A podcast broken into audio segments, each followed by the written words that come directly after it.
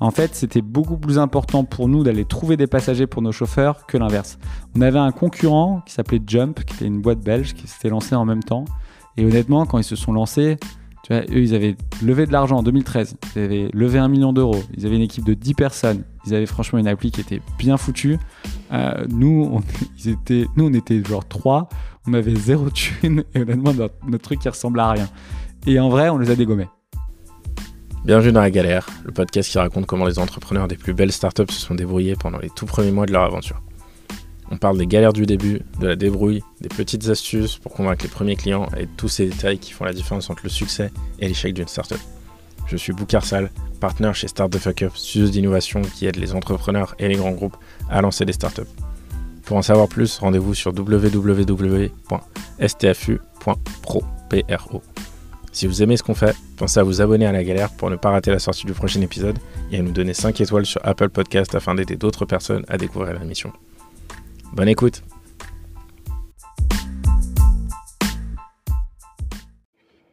Juste un petit mot avant cet épisode. On sait que beaucoup d'entre vous sont des entrepreneurs qui démarrent. Vous galérez, vous hésitez, c'est normal. C'est difficile de commencer un projet. Start the Fuck Up vous accompagne avec Flash, une accélération sur mesure en 5 semaines avec un coach entrepreneur dédié à votre projet.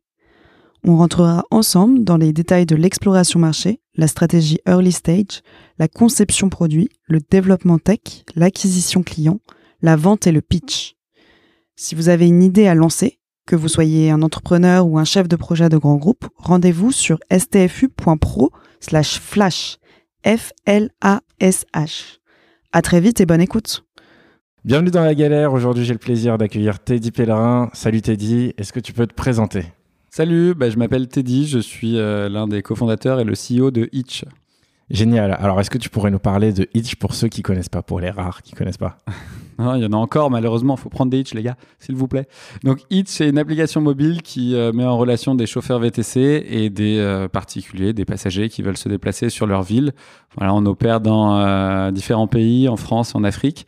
Euh, on est le plus gros acteur français, euh, membre du Next 40, et, euh, et on s'est lancé en 2013. Trop bien. Alors, j'ai fait mes recherches. Je sais que t'aimes pas trop parler de la genèse, tu vois, de ce que ce qui a fait que toute ta vie t'étais destinée à faire de l'entrepreneuriat. Mais est-ce que tu pourrais nous expliquer comment ça s'est passé avant de monter Itch Qu'est-ce qui t'a amené à ça? J'avoue que j'aime pas trop parler de ça. Parce qu'en plus, je pense que je n'étais pas euh, destiné à faire de l'entrepreneuriat. En tout cas, je, je l'ai pas vu quand j'étais petit. Quoi.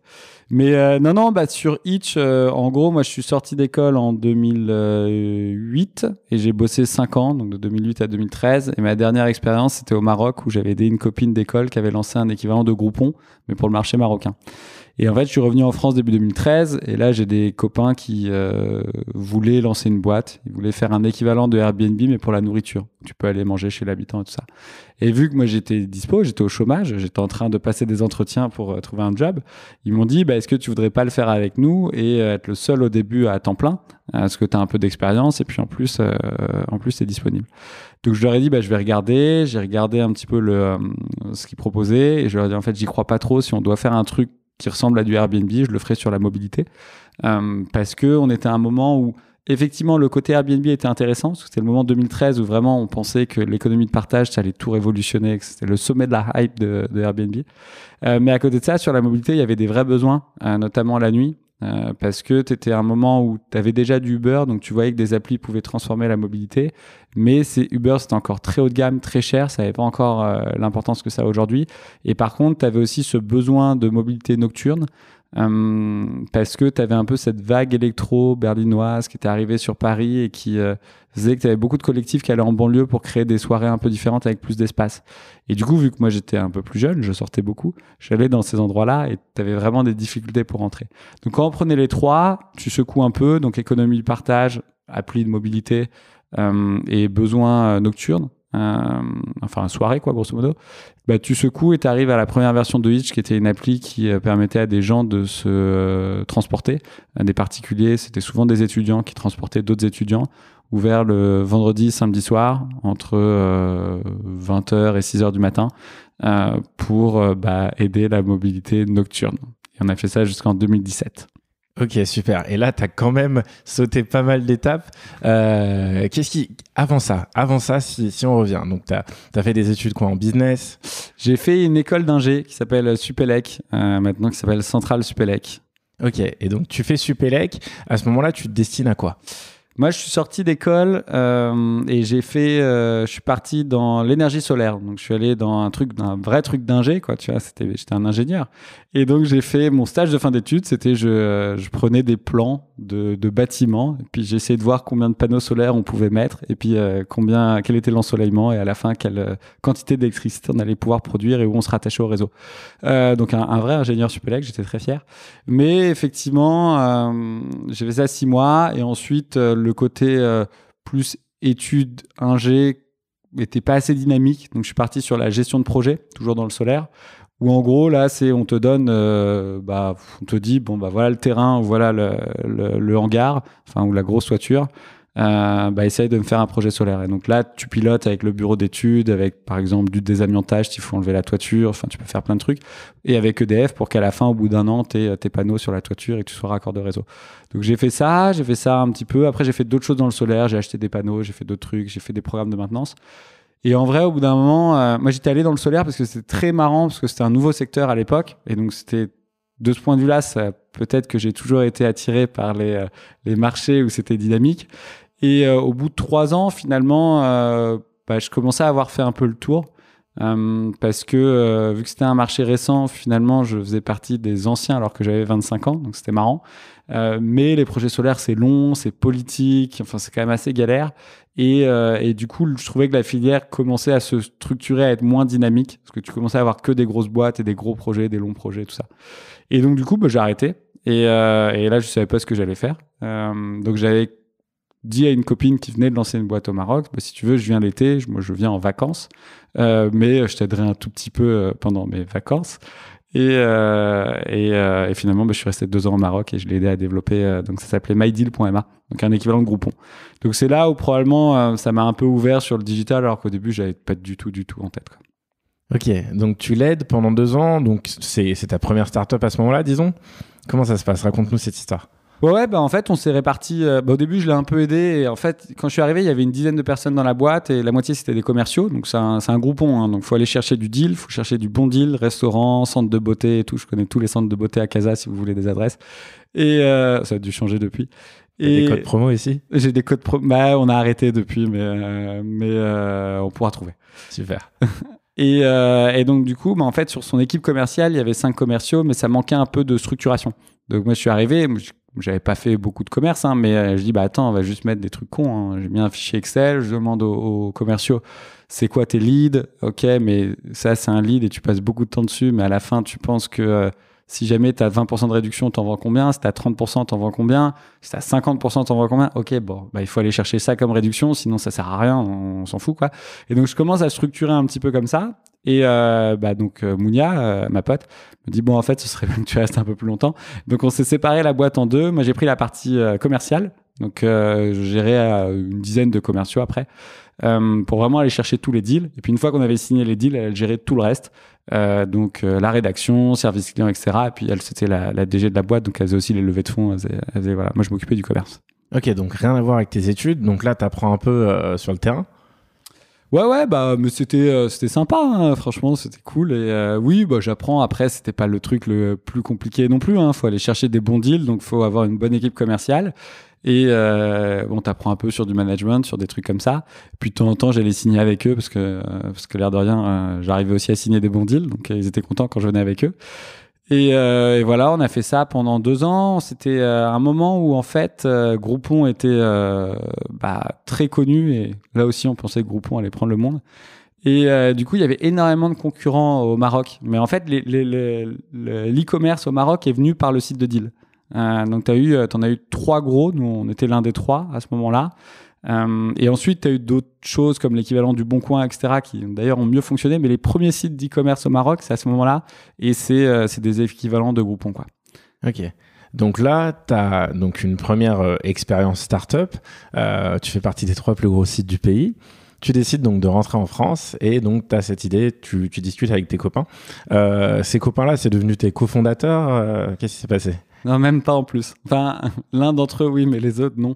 Non, parce que moi, il me propose ça et euh, voilà, on discute et je trouve ça intéressant. Mais euh, moi, à l'époque, en plus, je cherchais un emploi, quoi. Je passais des entretiens.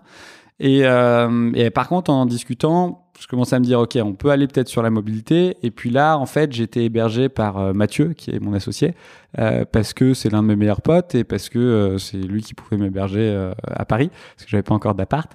Et donc, au début, quand on parlait du l'équivalent de Airbnb pour les, pour les, repas, donc voilà, ça, ça l'intéressait pas du tout. Quand j'ai commencé à aller sur la mobilité, pour le coup, tu sentais qu'il était, qu'il était intéressé. Et nous, on ping-pongait plus parce que je dormais chez lui, donc on en discutait tous les soirs. Je disais, attends, on peut faire ça, etc., etc. Et au bout d'un moment, je dis, bon, bah, écoute, si tu veux, euh, viens, et puis euh, tu quittes ton job, et puis on est parti, quoi. Euh, alors que les autres, ils étaient quand même dans leur boulot, c'était plus compliqué pour eux de, de quitter leur, leur job à ce moment-là. Donc du coup, bah, on l'a fait, je l'ai fait avec Mathieu.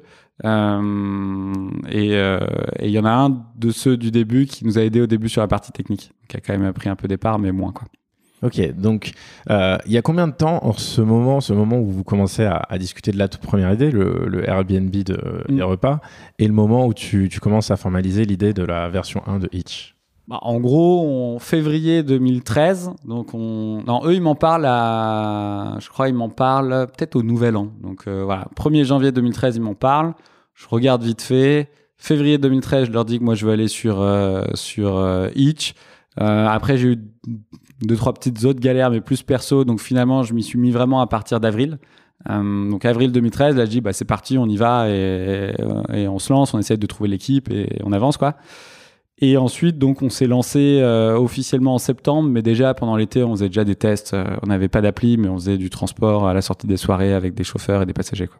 Ok, et à ce moment-là, quand tu lances, tu... qu'est-ce que tu as en tête? Tu veux faire une licorne? Qu'est-ce que qu'est-ce que tu veux faire? Pas du tout, pas du tout. Moi, j'ai, moi, pas beaucoup d'ambition au début, mais après, une fois que je suis dans le, une fois que je suis dans la concurrence et dans la compétition, après, euh, ouais, j'ai du mal à m'arrêter. Euh, donc au début, non, pas du tout. Moi, je me dis, on va faire ça, ça va être marrant.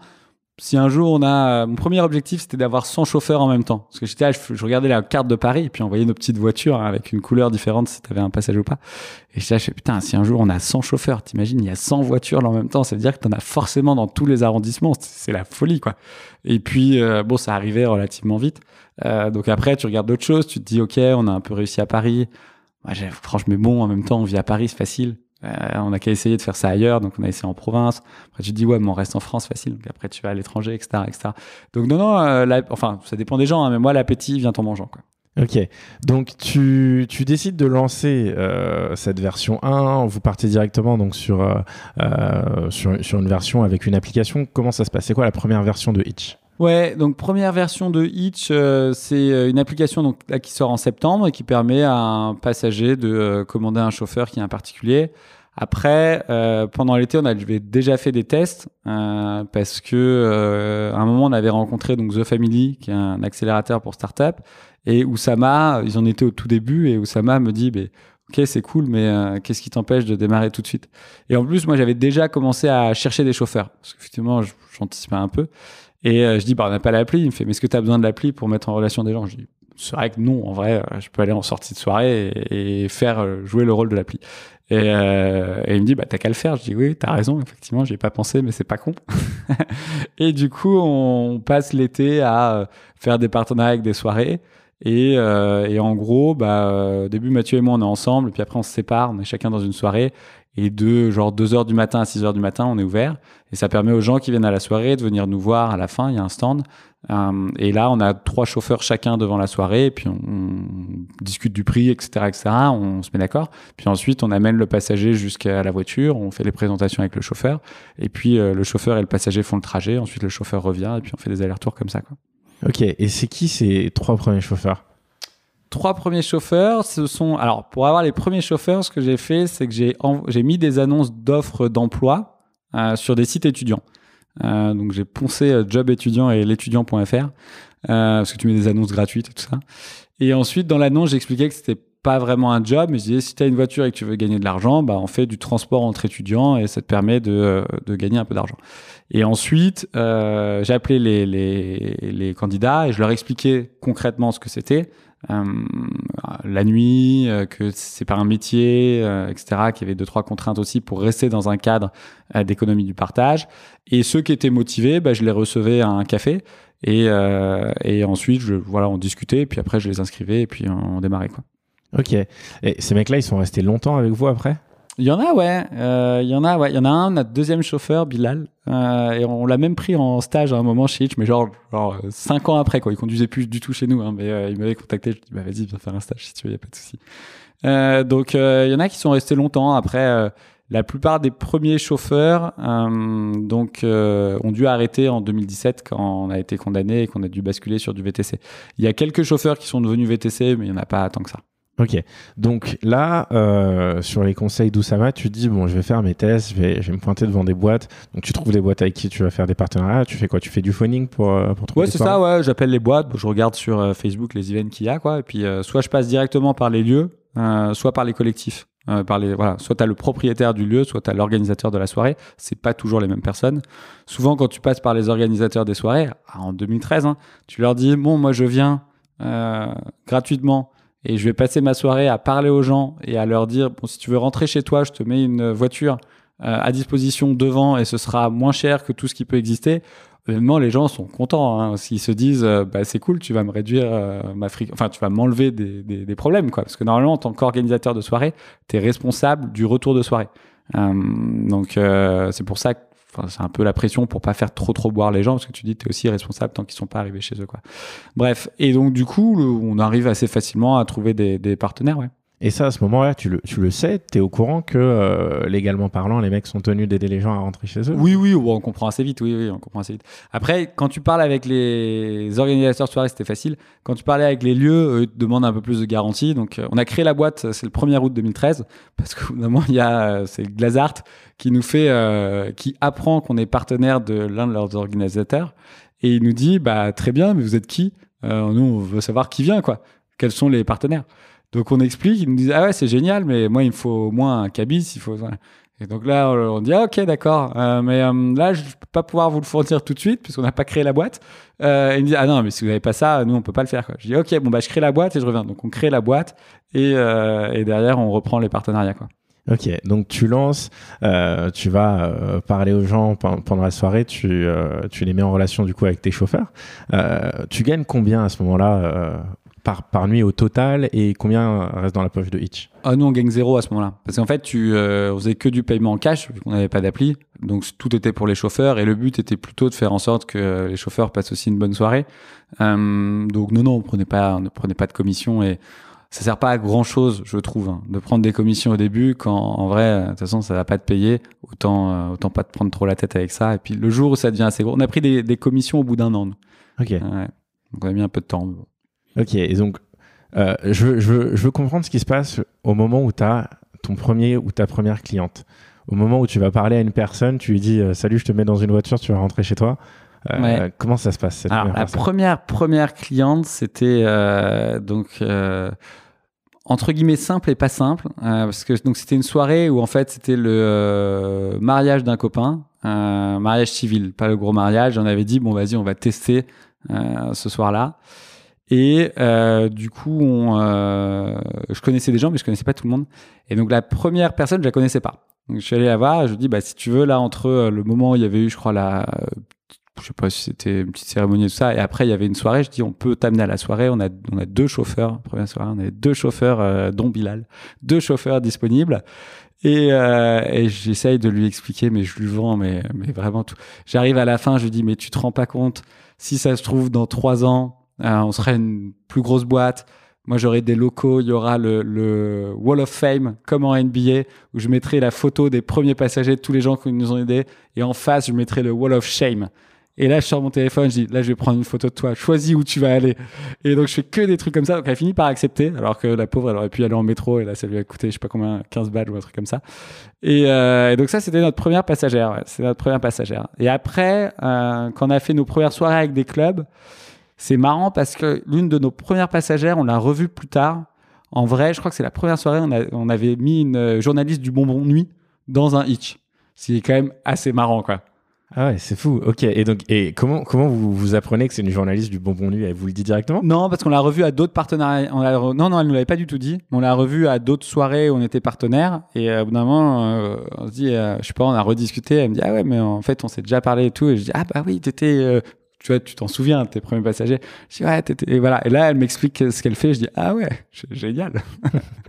Très bien. Et donc là, tu, tu trouves ça facile comme exercice de te, je sais pas, tu, tu mets ton, ton réveil euh, tard le samedi et puis tu sors le samedi soir pour aller faire l'exercice. Comment ça se passe euh, concrètement au quotidien?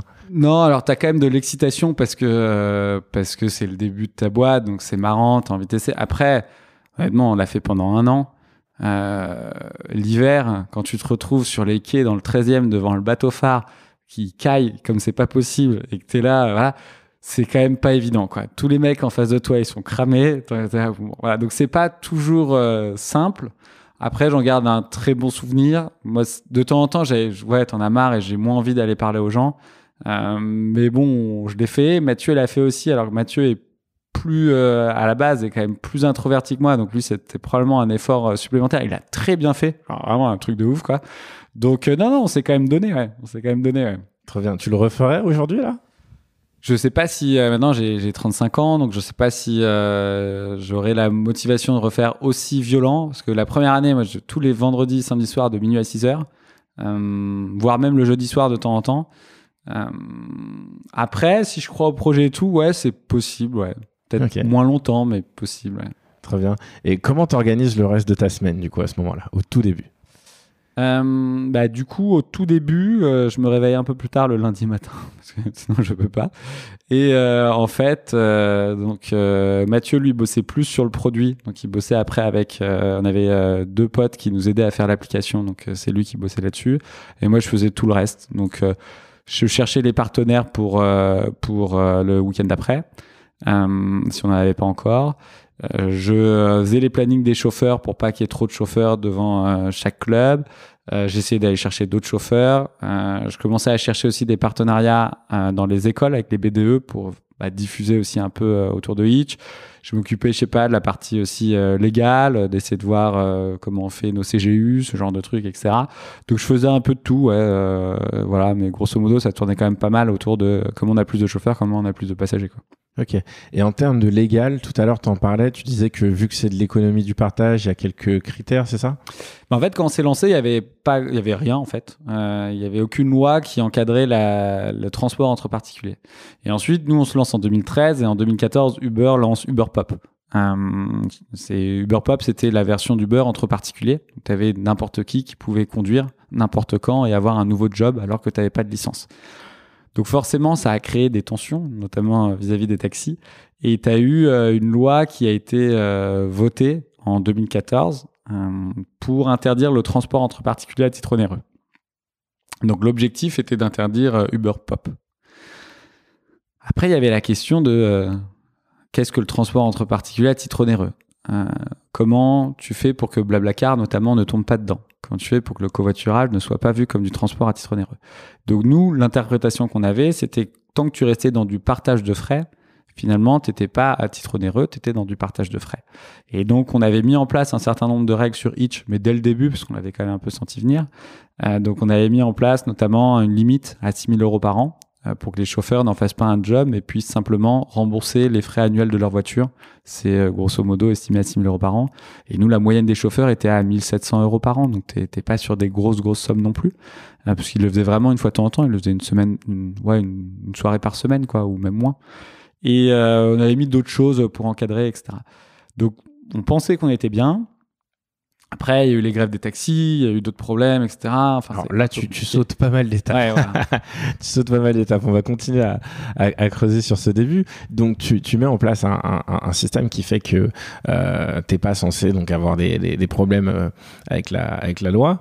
Euh, et tes chauffeurs au début, donc, ils sont payés uniquement euh, en cash. Donc, c'est pas tes employés. Ils ont pas besoin d'avoir un statut de freelance ou quoi que ce soit.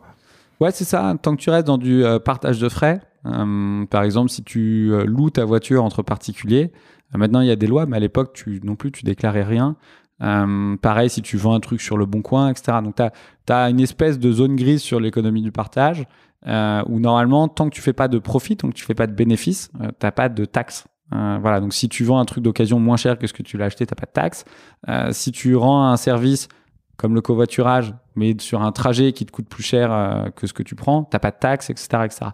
Euh, donc du coup, effectivement, bah, pour les, chauffeurs, normalement, il n'y avait pas de contraintes, mais c'était avec des limites, euh, mais ce qui, bien évidemment, posait des questions d'un point de vue légal et d'un point de vue fiscal. Donc nous, l'ambition à l'époque, c'était de réussir à faire une loi pour encadrer l'économie du partage. Donc moi, mon combat, ce que j'ai beaucoup essayé de faire, mais on n'a pas réussi, c'était de se dire, OK, quand tu es un particulier, à énormément de moments, finalement, tu vas proposer des biens ou des services à d'autres particuliers. Tant que tu le fais en dessous d'une limite de 5000 euh, euros par an, tu devrais pas être considéré comme un professionnel. tu peux faire un peu de Airbnb, un peu de Hitch, un peu de Blablacar, un peu de ce que tu veux. Euh, voilà. Mais tant que tu restes en dessous de 5000 euros, tu n'es pas considéré comme un professionnel. Tu peux avoir des taxes et les plateformes peuvent aider à collecter et à payer directement. Donc ça, ça doit rester simple hein, pour pas que ce soit parce que si tu dois déclarer sur ta feuille d'impôt et tout, au bout d'un moment tu vas tu vas tu vas pas le faire. Euh, enfin ça va ça, va être le bordel. Donc moi je trouve ça très bien si la plateforme, enfin j'aurais trouvé ça très bien si la plateforme pouvait le faire. Mais euh, mais en fait ce qui s'est passé c'est que finalement, chaque euh, pilier ou chaque économie au sein de l'économie du partage a essayé d'avoir une réglementation pour son marché. Euh, donc on était un peu les seuls à vouloir avoir une réglementation pour l'économie du partage.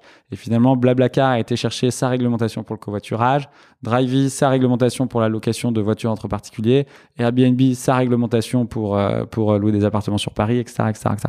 Donc à la fin, on s'est retrouvé un peu le, le petit dernier et c'était quand même le plus dur politiquement, quoi. Ok, et comment ça devient ça ton combat? C'est à partir du moment où la législation commence à changer, où tu te sens euh, impliqué, euh, tu te dis bon ben j'ai une mission. Enfin, comment tu te dis je vais je vais mener un combat euh, politique? Non non, bah en fait Uber lance Uber Pop 2014. Euh, donc il y a une nouvelle loi 2014 qui est vite votée pour les interdire. Par contre Uber continue avec Uber Pop. Donc en 2015 ça ça part en vrille. C'est le moment où il y a eu les grosses grèves de taxi où les mecs ils ont bloqué Paris, ils ont brûlé des voitures et tout. Enfin je sais pas si tu t'en souviens mais c'est chaud. Ouais.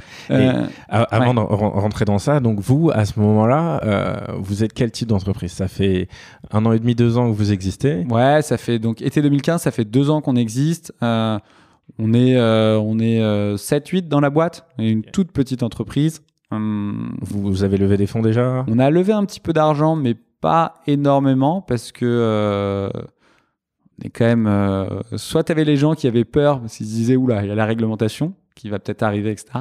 Soit tu avais les gens qui disaient, bon, la réglementation va peut-être se gérer, mais du coup, derrière, tu vas te retrouver face à Uber. Et à l'époque, Uber, c'est quand même la startup qui avait levé le plus d'argent au monde. Euh, donc, euh, voilà, on avait levé en tout, on a levé une fois en 2014, une fois en 2015. Et en tout, on avait levé un million d'euros. Euh, ce qui, par rapport à aujourd'hui, est ridicule. Mais le marché était aussi différent. Ça a vraiment, vraiment évolué en quelques années. Ok, donc vous levez ce million dans quel objectif? Ben, L'objectif, c'est de pouvoir recruter un peu euh, plus sur la partie euh, tech, notamment, pour euh, accélérer sur le développement de l'appli. à un moment aussi, commencer à se payer, parce qu'on se paye toujours pas. Donc, on avait fait des ruptures conventionnelles, donc on avait encore un peu, un peu de marge, mais au bout d'un moment, t'avais que 15 mois à l'époque. Donc, quand tu faisais une RC et que tu créais une boîte, t'avais le chômage pendant 15 mois. Donc, bah, on avait quand même besoin d'un peu d'argent. Euh, et puis voilà, c'est, on a quand même, voilà, marketing pas trop parce que t'as pas tant d'argent que ça, donc euh, on, on en dépend, on dépensait pas beaucoup là-dessus, mais surtout euh, recrutement des équipes. Et comment vous faisiez du coup pour faire votre acquisition de clients? Bah, je faisais mes partenariats avec mes soirées, avec mes BDE, et puis après t'avais le bouche à oreille. Hein. Ok. Et ça, c'était une part importante, la partie bouche à oreille? Ouais, bah c'est la plus grosse part. Ça a toujours été la plus grosse part chez Hitch. Ça l'est encore aujourd'hui et je sais pas si ça changera un jour, on verra. Mais euh, oui, oui, bah, et notamment, j'ai beaucoup utilisé les, les, chauffeurs parce que j'avais des chauffeurs qui euh, conduisaient un petit peu sur Hitch. Puis quand Uber a sorti Uber Pop, ils ont été sur Uber euh, aussi pour voir. Et quand ils étaient sur Uber Pop, franchement, moi, les chauffeurs, enfin, c'était euh, pas tous mes potes, mais je les connaissais quand même tous. Je les voyais quasiment tous les week-ends. Euh, donc forcément, on se connaissait quand même un petit peu. Donc les chauffeurs, quand ils étaient sur Uber Pop, ils disaient à leurs passagers, bah, en fait, viens sur Hitch, quoi. Donc j'ai pris énormément parce que, en fait, vu que j'allais tous les week-ends en soirée pour parler aux gens. donc au, début, ce qu'on faisait, c'est donc on allait là où il y avait les soirées où il y avait quand même la queue. Et comme ça, quand il y a la queue, c'est un moment où les gens se font chier. Et donc, tu peux venir leur parler tranquillement. Donc on leur parlait, on leur expliquait, etc., etc. Et ensuite, on allait dans une soirée partenaire où là, on mettait un stand et là, on parlait plutôt à tous les gens qui sortaient pour essayer de, de euh, leur proposer le service. Mais du coup, en fait, quand tu parles à autant de personnes, tu as du, un ressenti du marché. Donc euh, au début, quand tu discutais, euh, voilà, si vous voulez, vous connaissez pas Itch, euh, c'est une nouvelle solution, c'est hyper sympa, là. Bon bah t'as 99% des gens qui euh, connaissent pas. Quand il y a une personne qui connaît, mais tu la prends dans tes bras et tu lui dis je t'aime quoi, tu vois, mais ça arrive peu. Puis petit à petit, t'as des gens qui connaissent. Donc quand ils connaissent, tu leur demandes mais comment t'en as entendu parler? Et euh, donc il y en a, c'est un pote qui m'en a parlé. Puis de temps en temps, tu voyais ah bah c'est un chauffeur Uber Pop qui m'en a parlé. Ah bah c'est un chauffeur Uber Pop qui m'en a parlé. Ah bah c'est un ah bon bah t'as compris. Tes chauffeurs ils t'aident. quoi. Ok, trop bien. Et là, t'as combien de chauffeurs à ce moment-là? Oula, euh, 2015, donc été 2015. Attends, fin 2013, on fait euh, notre première soirée à 100 trajets, je crois. Euh, fin 2014, je crois, on est à peu près à 5000 trajets par semaine. Donc, euh, je sais pas, ils en faisaient, je sais pas combien on avait de chauffeurs. Je sais pas, 1000, je pense, un truc du style. Ah ouais, c'est énorme. Ouais, c'est une vraie trajectoire d'hypercroissance. Ouais, ouais, ouais. Ok, et euh, donc voilà, donc tu as, ton, ton pool de chauffeurs, tu as tes, tes- tes clients qui commencent à, à installer l'application, qui commencent à entendre parler de plus en plus de toi. Euh, Uber lance Uber Pop. Comment tu te sens à ce moment-là? Alors, c'était un peu chiant parce que c'est le moment où on était en train de faire la première levée de fonds. Donc, au début, tu expliques à tes investisseurs euh, que euh, non, mais t'inquiète, je suis différent de Uber, tout va bien. Après, tu dis bon, en fait, mais vous inquiétez pas. Mais sinon, non, non, bah, c'était euh, à la fois pas bien parce que ça met un gros qui se met sur le marché, donc tu sais qu'il va essayer de te bouffer. Mais à côté de ça, tu sais aussi que ça va s'accélérer, quoi. Et notamment, nous, on, vraiment, ils ont pris le marché et ils ont fait un peu trop les bourrins et les bulldozers, donc ça n'a pas du tout aidé sur la réglementation. Mais pour le coup, on s'est accroché à leur dos et moi, j'ai fait une partie de ma croissance euh, grâce à eux. Parce que j'avais mes chauffeurs qui allaient dans leur appli, enfin, sur leur appli et qui me ramenaient des passagers, quoi. Ok, et toi, tu as, déjà fait l'exercice? Tu as déjà euh, conduit un, un Uber ou un... Ouais, alors Hitch? j'ai pas beaucoup conduit, j'ai déjà conduit un peu sur Hitch, mais pas tant que ça. Euh, parce que surtout à l'époque, en fait, c'était beaucoup plus important pour nous d'aller trouver des passagers pour nos chauffeurs que l'inverse. On avait un concurrent qui s'appelait Jump, qui était une boîte belge qui s'était lancée en même temps. Et honnêtement, quand ils se sont lancés, tu vois, eux, ils avaient levé de l'argent en 2013. Ils avaient levé un million d'euros. Ils avaient une équipe de 10 personnes. Ils avaient franchement une appli qui était bien foutue. Euh, nous, on, ils étaient, nous, on était genre trois. On avait zéro thune. Et honnêtement, notre, notre truc, il ressemblait à rien. Et en vrai, on les a dégommés. Et vraiment, on les a, on les a dégommés, quoi. Et alors, il y a probablement plein de raisons. Mais je pense que l'une des raisons, euh, c'était que nous, on était tous les vendredis, samedis soirs, en train d'aller chercher des passagers pour nos chauffeurs. Et eux, ils faisaient des trucs, hein, ils bossaient aussi, mais notamment les cofondateurs conduisaient sur l'appli. Ce qui en fait avait pas de sens, parce que moi, des chauffeurs, si j'en voulais, j'arrivais à en chercher plus, quoi. Donc c'était pas là le problème, moi, l'enjeu était pas là, quoi. Ok, donc voilà, tout, repose sur, euh, tes utilisateurs. Euh, c'est marrant parce que j'aurais pensé que ton, nombre de chauffeurs il est aussi ultra important parce que si ton utilisateur il attend plus de 10 minutes. euh, Alors, il est ultra important, mais c'est toujours le truc du syndrome de l'œuf et de la poule sur les marketplaces. Donc, tu as deux communautés, comment tu les fais grossir à, la même vitesse? Euh, si tu as trop de chauffeurs, les passagers, euh, enfin, les chauffeurs gagnent pas assez d'argent. Si tu si t'as pas assez de chauffeurs, euh, les, les passagers n'ont pas de service. Quoi. Et donc, nous, au début, il y a eu des phases hein, dans l'histoire de Hitch. Tu as des phases où c'est simple d'aller chercher des chauffeurs et c'est compliqué à côté passager. Tu as des phases où c'est l'inverse. Nous, au début, on a pendant longtemps été dans une phase où finalement, des chauffeurs, on en avait assez. Et donc, le- le- la clé, c'était d'appuyer le plus possible sur le passager. Et du coup, pour éviter que les chauffeurs soient en perdition, on euh, les empêchait de trop conduire. Donc, en plus, vu qu'on avait le, risque légal, on n'avait aucun problème à faire ça. Donc, on leur disait, bah non, mais tu peux pas conduire plus d'une soirée par semaine. Donc, je faisais des plannings et je les empêchais de conduire pour dimensionner mon offre par rapport à ma demande. Ok, très bien. Donc, euh, donc je comprends comment tu, comment tu gères cette partie offre et demande. Euh, la partie business model à ce moment-là, elle est importante pour vous? Alors oui et non. Euh, oui dans le sens où euh, à un moment il faut avoir un business model, c'est sûr. Euh, nous sur la première année on prend pas de commission, donc c'est c'est pas encore euh, le truc le plus important. Par contre, on sait très bien qu'en prenant des commissions, enfin on voit le nombre de trajets, on voit l'évolution du nombre de trajets, on sait très bien qu'on va commencer à prendre des commissions. En vrai, déjà on gagne un petit peu d'argent et le business model est pas très compliqué à définir sur ce marché-là. Quoi. Tu prends un pourcentage par trajet et puis c'est réglé. Ok. Et euh, il y a un algo à ce moment-là qui tourne sur euh, combien va coûter le trajet? Comment ça se passe? Ouais, ouais, bah on, dès le début, hein, on bosse avec. euh, en fait, c'est c'est euh, tout simple. hein, c'est un call vers l'API de Google. Comme ça, tu as un point de départ, point d'arrivée. Tu, euh, tu connais le nombre de kilomètres et le temps pour faire le trajet. Et puis ensuite, tu as une formule très classique. Ok. C'est quoi le, le, reste de la tech qui est derrière? Parce que euh, je pense qu'il y, y, a pas mal de petites briques technologiques, par exemple, euh, aujourd'hui, alors je sais pas si c'était le cas à l'époque, mais aujourd'hui, quand tu as ton chauffeur Rich qui t'appelle, euh, il t'appelle pas avec son portable, il mm. t'appelle avec un 09, quelque chose. Euh, ouais. Qu'est-ce qu'il y, a des, y a des partenaires euh, Comment vous Oui, c'est ça, ouais, mais à l'époque, c'était clairement pas le cas. Donc, non, non, il y a plein, il y a effectivement une appli euh, de VTC, c'est du temps réel. Euh, donc, tu as la géolocalisation, tu as le paiement, etc. C'est un des trucs, je pense, en termes de euh, techno, euh, sur du euh, B2C, qui est un des plus complexes. Ouais. C'est quand même, c'est quand même assez, assez tendu à, à, bien faire. après, quand tu démarres, tu fais les briques une par une et tu vas assez simplement. C'est pour ça qu'au début, on, on, faisait que du paiement en cash, parce qu'on n'avait pas mis la brique paiement, donc la mise au bout d'un an. Euh, donc on y a été étape par étape quand ça nous semblait euh, vraiment nécessaire. Quoi. Ok, et du coup c'est quoi l'ordre des briques? Donc c'est bah, au début, c'est euh, pouvoir euh, connaître. Le premier truc qu'on a fait, c'est de pouvoir euh, récupérer la position du chauffeur. Au moins, tu, déjà, tu peux savoir où sont tes chauffeurs, c'est déjà pas mal. donc, plutôt l'appli chauffeur en 1. Une fois que tu as ça, bah, tu fais l'appli passager et tu veux que les deux puissent communiquer et que l'un puisse appeler l'autre, quoi, grosso modo. Euh, et tu as un peu au milieu ton, ton algo de matching pour dire quel chauffeur je mets avec quel passager ou ce genre de truc. Mais au début, c'est très simple. Hein. Et, euh, et, ensuite, je pense qu'on a fait le paiement. Euh, L'anonymisation des téléphones, on l'a fait beaucoup plus tard. Bon, après, je sais pas, il y a eu plein de trucs, mais, euh, mais ouais, les, les premiers briques chauffeur, ensuite passager, communication entre les deux. Ok, très bien. Et par exemple, donc pour anonymiser un, un, un numéro de téléphone, tu, tu, passes par quoi? Nous, on passe par Twilio, qui est une boîte qui te permet de faire ça. Euh, voilà, ça te coûte un peu d'argent à chaque call, donc euh, mais bon, c'est effectivement plutôt bien comme solution. Ouais. Ouais, Est-ce que c'est quelque chose du coup que vous essayez de limiter vu que tu sais que ça te coûte de l'argent? Non, non, pas du tout. Après, tu peux te poser la question est-ce que je le développe en interne, donc euh, pour euh, optimiser les coûts? Mais ça, c'est des stratégies quand tu es un Uber. Quand tu un, un Uber, va avoir tendance à de plus en plus internaliser des technos existantes à l'extérieur.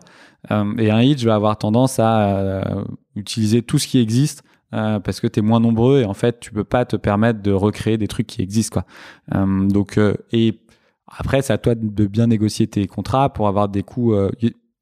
je sais même pas s'il y a une stratégie qui est meilleure que l'autre. Plus t'es gros, plus tu vas avoir tendance à aller vers la stratégie Uber parce que tu peux probablement mieux contrôler. Quand t'es petit ou même moyen ou même gros, mais pas mondial et global et numéro un du monde, en vrai, il euh, y, y, a des boîtes qui se sont créées, qui bossent très bien, qui font des choses très bien. C'est cool de passer par leur solution. Il faut juste ouais. qu'ils te fassent un bon prix et tout, tout le monde est content. Tu as d'autres exemples de techno comme ça que vous utilisez euh, pour des petites briques? Bah Pour le paiement, euh, nous, on passe par Stripe. Euh, mais voilà, après, on a pas mal de partenaires pour euh, le service client. Tu vois, on travaille avec Zendesk. Enfin, tu as plein de trucs un peu, un peu comme ça. Ok, et quand tu me dis que euh, quand tu grossis, tu peux essayer de négocier les prix sur ce, sur ce genre de choses, à quel moment tu considères que tu es gros? Parce que si tu veux avoir un. un, un non, non, mais il faut toujours négocier en vrai. Faut pas, c'est pas quand tu es gros que tu négocies. Tu commences en étant petit et quand tu es petit, tu dis mais non, mais moi là, il faut que ce soit gratuit. Et si je grossis, euh, après, vous allez gagner de l'argent. Et souvent, les mecs te font des offres gratuites quand tu es de startup. Euh, tu vois, tu as tous les, tous les incubateurs euh, de France. Je crois que quand tu viens, tu as le package Amazon où tu as 50 000 ou 100 000 dollars de crédit, enfin, tous ces genres de trucs, etc. Donc au début, c'est gratuit. Et puis après, une fois que tu es, euh, es, maqué avec les gens, bah, faut toujours renégocier. Et, euh, nous, par exemple, Stripe, on se mettait des objectifs de, de volume d'affaires. Et je leur disais, bah, tu me fais quel prix quand j'arrive là? Tu me fais quel prix quand j'arrive là? Etc. Ok, trop bien. Ok, donc là, je vois comment se, comment se construit l'entreprise à ce moment-là. Euh, et puis là, ça commence à être, à être le, le, le vrai début des, des, vraies galères. Est-ce que tu as eu d'autres galères avant, euh, avant ce, ce, ce, moment où euh, les taxis commencent à faire brûler Paris? Non, ça va. Avant, ça allait. ok, ça roule. Donc les taxis, euh, donc déjà Uber lance son, son service, euh, ça fait du bruit et ça vous dérange un petit peu, euh, et les taxis sont pas contents. Vous commencez à, à paniquer ou Non, non, parce qu'on pense qu'effectivement les, taxis sont pas contents à cause du pop, ce qui était le cas. Euh, donc les taxis organisent une grosse grève à l'été 2015. Après, ce qui devient plus compliqué pour nous, c'est qu'en fait, euh, bah, Uber, sa stratégie de défense à ce moment-là, et honnêtement, je leur en veux pas du tout. J'aurais fait, je pense, la même chose. Hein, c'est juste être pragmatique.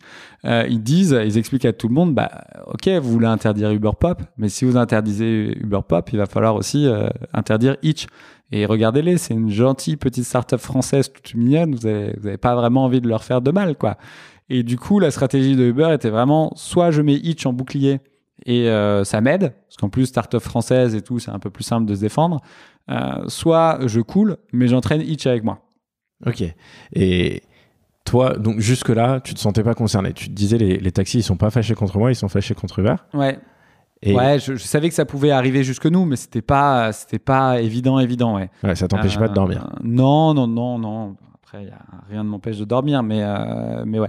Et donc, du coup, voilà, t'as as les taxis qui commencent aussi à parler de Hitch. Parce que vu qu'Uber s'en sert, parce que nous, les taxis, nous identifiaient même pas beaucoup en vrai. On était, euh, franchement, on était vendredi, samedi soir, plutôt en banlieue. Fallait, fallait quand même, euh, même si on avait un peu grossi, on n'était pas en train de, de fracasser le marché du taxi. Hein, il est quand même gros. Et, euh, et donc du coup, ouais, donc les taxis commencent à parler de nous pas en bons termes. Uber, pareil. Euh, Blablacar s'y met aussi, parce que Blablacar se dit, ou putain, euh, il y a une loi qui dit le transport entre particuliers à titre onéreux est, est interdit. Si j'arrive pas à faire une distinction entre Hitch et moi, euh, il y a moyen que je saute avec lui, quoi. Euh, Donc voilà. là, Donc- tout le monde te tape dessus. Ouais, vraiment tout le monde. En gros, tu as, les taxis qui tapent sur Uber. Uber essaye de dire, OK, si je coule, je coule pas tout seul, je coule avec Hitch. Et moi qui dis, non, mais moi, je peux pas couler parce que si je coule, je coule avec Blablacar. Donc, en gros, t'as vraiment tout le monde qui. euh, voilà. Donc là, c'est le bordel. Et comment, bordel. comment, comment tu te sens? Comment, Le jour où tu apprends que, que Uber est en train de, te- de mettre une cible sur ta est- enfin, Non, non, bah, euh, on, se parlait un petit peu à l'époque euh, avec Uber quand même, parce que voilà, je leur ai expliqué que, euh, notamment, ils voulaient qu'on se défende ensemble. Moi, je leur ai expliqué que je pouvais pas me défendre avec eux, parce que déjà, on faisait pas la même chose. Euh, eux, ils le faisaient toute la journée, etc. Ils avaient mis aucune limite. Et je leur dis, en plus, honnêtement, euh, enfin, moi, j'ai pas envie, euh, je suis désolé, hein, mais je, je leur dis, je, je suis pas sûr que vous allez réussir à bien vous défendre, enfin, à vous sauver, quoi, parce que ce que vous faites, honnêtement, là, et je, ma seule chance de me sauver, c'est si euh, vous coulez et que je coule pas avec vous, quoi. Euh, donc, euh, donc, euh, bon, c'est pas, c'est pas grave, hein, c'est des discussions qu'il faut avoir et qui sont pas forcément euh, malsaines. Mais après, là où c'est vraiment parti en vrille, c'est en fait quand euh, les taxis font grève et derrière, du coup, l'État réagit. C'est quand l'État s'en mêle que ça part en vrille. Donc là, l'État, euh, en fait, dit OK, il y a trop de bordel. Moi, je peux pas avoir des taxis qui euh, bloquent Paris et qui brûlent des voitures. Enfin, c'est juste pas possible, même d'un point de vue économique. C'est terrible quand tu as Paris qui est bloqué pendant deux, pendant deux jours. Et donc, l'État lance, enfin, et vote euh, et publie un arrêté d'interdiction temporaire. Et donc, c'est la préfecture de police qui publie et qui dit que les applications de type Uber Pop sont interdites pour une durée de six mois pour trouble à l'ordre public. Donc, en gros, vu que les taxis foutent le bordel, on t'explique que c'est de ta faute. Donc, tu fais du trouble à l'ordre public. On te dit pas que tu es illégal. hein. On te dit que tu es interdit parce que tu fais du trouble à l'ordre public. Et euh, donc, tu es interdit en Ile-de-France pendant six mois jusqu'à fin 2015. Et voilà. Et sur le communiqué de presse de la police, il y avait écrit Uber Pop Each. Et sur l'arrêté, il y avait écrit les applications de type Uber Pop. ok. Donc on mentionne pas à ce moment-là Blablacar. euh, Là, non. Non, non, Blablacar, ils ont jamais été inquiétés. ok. Et, et pareil, là, à ce moment-là, comment tu te sens quand tu, lis l'arrêté, quand tu lis les journaux Qu'est-ce que comment tu le vis personnellement? Bah, quand tu lis le communiqué de presse de la police qui sort euh, avant, tu dis oh putain là ça va être chaud. Euh, tu dis bon bah on va attendre de voir l'arrêté. Après un arrêté, euh, ça ça peut aussi se contester, ça peut s'attaquer, etc. On va voir ce qui se passe quoi. Parce qu'on avait à ce moment-là, on est quand même obligé de créer une cellule un peu de crise avec un avocat, conseil en affaires publiques, conseil en relations presse. Et là, c'est notre investisseur qui nous aide beaucoup à constituer ça, parce que moi, je connais personne. Donc, euh, euh, voilà. Donc, on a un peu accompagné là-dessus. Et euh, donc, on voit l'arrêté et on se dit, bon, franchement, dans l'arrêté, il y a écrit les applications de type Uber Pop. A priori, peut-être qu'ils pensaient à nous. Néanmoins, ils ont fait une distinction entre le communiqué de presse et l'arrêté, qui est sorti 3-4 jours plus tard. Parce qu'entre-temps, on avait quand même aussi commencé à expliquer ce qu'on faisait. On avait essayé de contacter un peu ces gens-là. On se dit, ça se trouve, ils ont fait exprès de mettre une distinction. Quoi. Donc on se dit, on va voir ce qui se passe. Et là, bah, malheureusement, euh, en fait, c'est là où ça devient très compliqué parce que tu as 200 policiers qui sont euh, dépêchés et qui sont ajoutés à la police des taxis euh, et donc dont leur mission est tous les soirs d'aller arrêter des chauffeurs euh, Uber Pop et Hitch et de les mettre en garde à vue. Parce que du coup, au moment où ils te disent stop, tu ne stoppes pas, tu continues. Ah oui, non, on continue. Ouais, On Ok. continue. ouais, ouais j'ai oublié de préciser. Ils, ça, ils ça- te disent demain, tu dois t'arrêter, toi Ça me tu. semblait évident. Mais je suis pas mentionné dans l'arrêté. euh, voilà. Mais même Uber continue. hein. Uber continue aussi. Tout le monde continue. Et bah après, tu essaies de voir. euh, euh, tu continues. Qu'est-ce qui se passe quoi? Est-ce que derrière, on, on- enfin, tu sais pas trop ce qui va se passer. Hein, En plus, nous, on commence à se dire, attends, t'es quand même interdit pour trouble à l'ordre public. On te dit pas que ce que tu fais est illégal. On te dit juste que tu crées du désordre parce qu'il y a des taxis qui font grève Donc toi, t'es énervé, t'es pas, t'es pas triste, t'es énervé. Ouais, tu te dis, c'est quand même bizarre, non? Il y a un côté un peu injuste. Ouais. Euh, donc, ouais, t'as envie de, de, euh, de continuer pour, euh, pour, bah, pour te rebeller ou pour challenger ça. Ok. Et donc tu continues, donc tes chauffeurs continuent à tourner. Ouais, alors on prévient quand même les chauffeurs. Pour le coup, on prévient vraiment les chauffeurs. On leur dit bon, voilà ce qui s'est passé. Voilà pourquoi on considère que nous, ce qu'on fait est légal. On reprend la loi, etc. On leur dit après, honnêtement, euh, on ne sait pas ce qui va se passer. On ne sait pas si euh, s'il va y avoir des risques ou pas. Et effectivement, les premières soirées, donc on a euh, trois chauffeurs qui sont arrêtés, qui sont placés en garde à vue. Euh, donc là, on, on prévient aussi les chauffeurs. On leur dit les risques. Encore une fois, on leur explique pourquoi on pense qu'on est légal et qu'à la fin on gagnera. Mais on leur explique la réalité du terrain. Quoi. Donc on perd la moitié des chauffeurs qui décident d'arrêter euh, et, euh, et la moitié des chauffeurs qui décident de continuer, grosso modo. Ok. Et Ouais. toi, tu te réveilles un matin, on te dit tiens, il y a trois. D'ailleurs, comment tu l'apprends a Bah, ils m'appellent le lendemain, les chauffeurs. Ok, ils te disent j'ai dormi en prison. Ouais, il me dit, ouais, il me dit, ouais, j'ai passé une nuit en garde à vue. euh, donc il y en a, ils le prennent plus ou moins bien. Euh, Il y a quoi plus ou moins bien C'est Bah, il y en a, ils te disent c'est de ta faute et tout ça. Donc, euh, bah, pour les premiers. Après, vu qu'on avait prévenu tout le monde, t'en as quand même qui s'énervent un peu, mais tu dis, ouais, je suis vraiment désolé, et on va t'accompagner, il y a pas de souci. Euh, mais bon, t'avais prévenu, donc tu, tu relativises un petit peu, entre guillemets, on va dire, quoi. On va t'accompagner, c'est-à-dire quoi? Bah, en gros, tu te, euh, parce que moi, je, moi, la- les infos que j'ai, c'est le mec m'appelle, il sort de garde à vue. Je dis, ok, tu sors de garde à vue, mais euh, pourquoi, quoi? Ils me disent, bah, ils m'ont arrêté, ils m'ont dit que ce que je faisais était illégal. Je dis, ok, mais après, il, se passe quoi? Tu sors de garde à vue et ils t'envoient, ils t'ont donné un courrier, ils t'ont dit quelque chose, qu'est-ce qui va se passer? Et en fait, euh, ils me tous les chauffeurs me disent, non, ils m'ont dit que j'allais être recontacté. Mais, mais à ce moment-là, on sait pas ce qui va se passer. Et euh, donc, je regarde un petit peu quand même, et la, enfin, la garde à vue en France est utilisée comme un moyen un peu répressif. Euh, normalement, une garde à vue, tu mets quelqu'un en garde à vue, j'ai vérifié la loi, hein.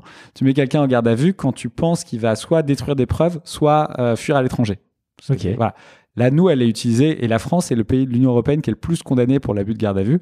Et donc, nous, elle est utilisée comme un moyen répressif, juste pour faire en sorte qu'il n'y ait plus aucun chauffeur qui a envie de conduire. Donc, tu te dis, OK, s'ils font ça, pourquoi? Ça veut dire qu'ils sont pas sereins et qu'ils pensent que d'un point de vue légal, on va gagner, mais juste ils veulent nous faire tomber avant?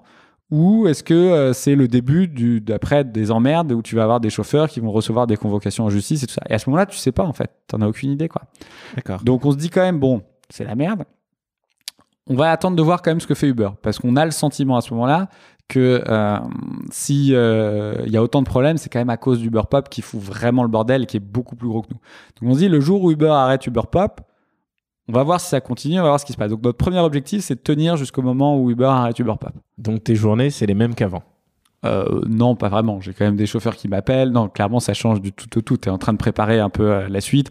Tu essaies de, de mettre en forme tes arguments. Tu te prépares euh, pour prendre des rendez-vous avec euh, bah, des, euh, des décideurs, des, des politiques, etc., pour expliquer ce que tu fais. Parce que les seuls qui parlent de toi, c'est Uber et G7, grosso modo, ou Blablacar, peut-être. Et franchement, ils donnent pas une bonne image de toi. Donc tu dis, oh putain, là, il faut vraiment qu'on se remette dedans, quoi. Ok. Et alors là, j'ai plein de questions. Les, les, les, les chauffeurs, comment ils t'appellent toi? Parce qu'il y a mon numéro sur l'appli. D'accord. Euh, en fait, quand il n'y en avait pas en gros un gros service client à l'époque, puisque c'est moi qui le faisais. Donc euh, il y avait écrit quand elle est sur le menu un problème, appelle Teddy et hop, c'était mon numéro. Ok. Euh, donc c'était assez simple. Ok, super. Bon, du coup, ça, voilà, réponse directe. Et de l'autre côté, donc, tu, tu te dis, bon, bah, moi, je vais me mettre à contacter des politiques pour essayer de calmer la situation. Ouais. Comment tu fais?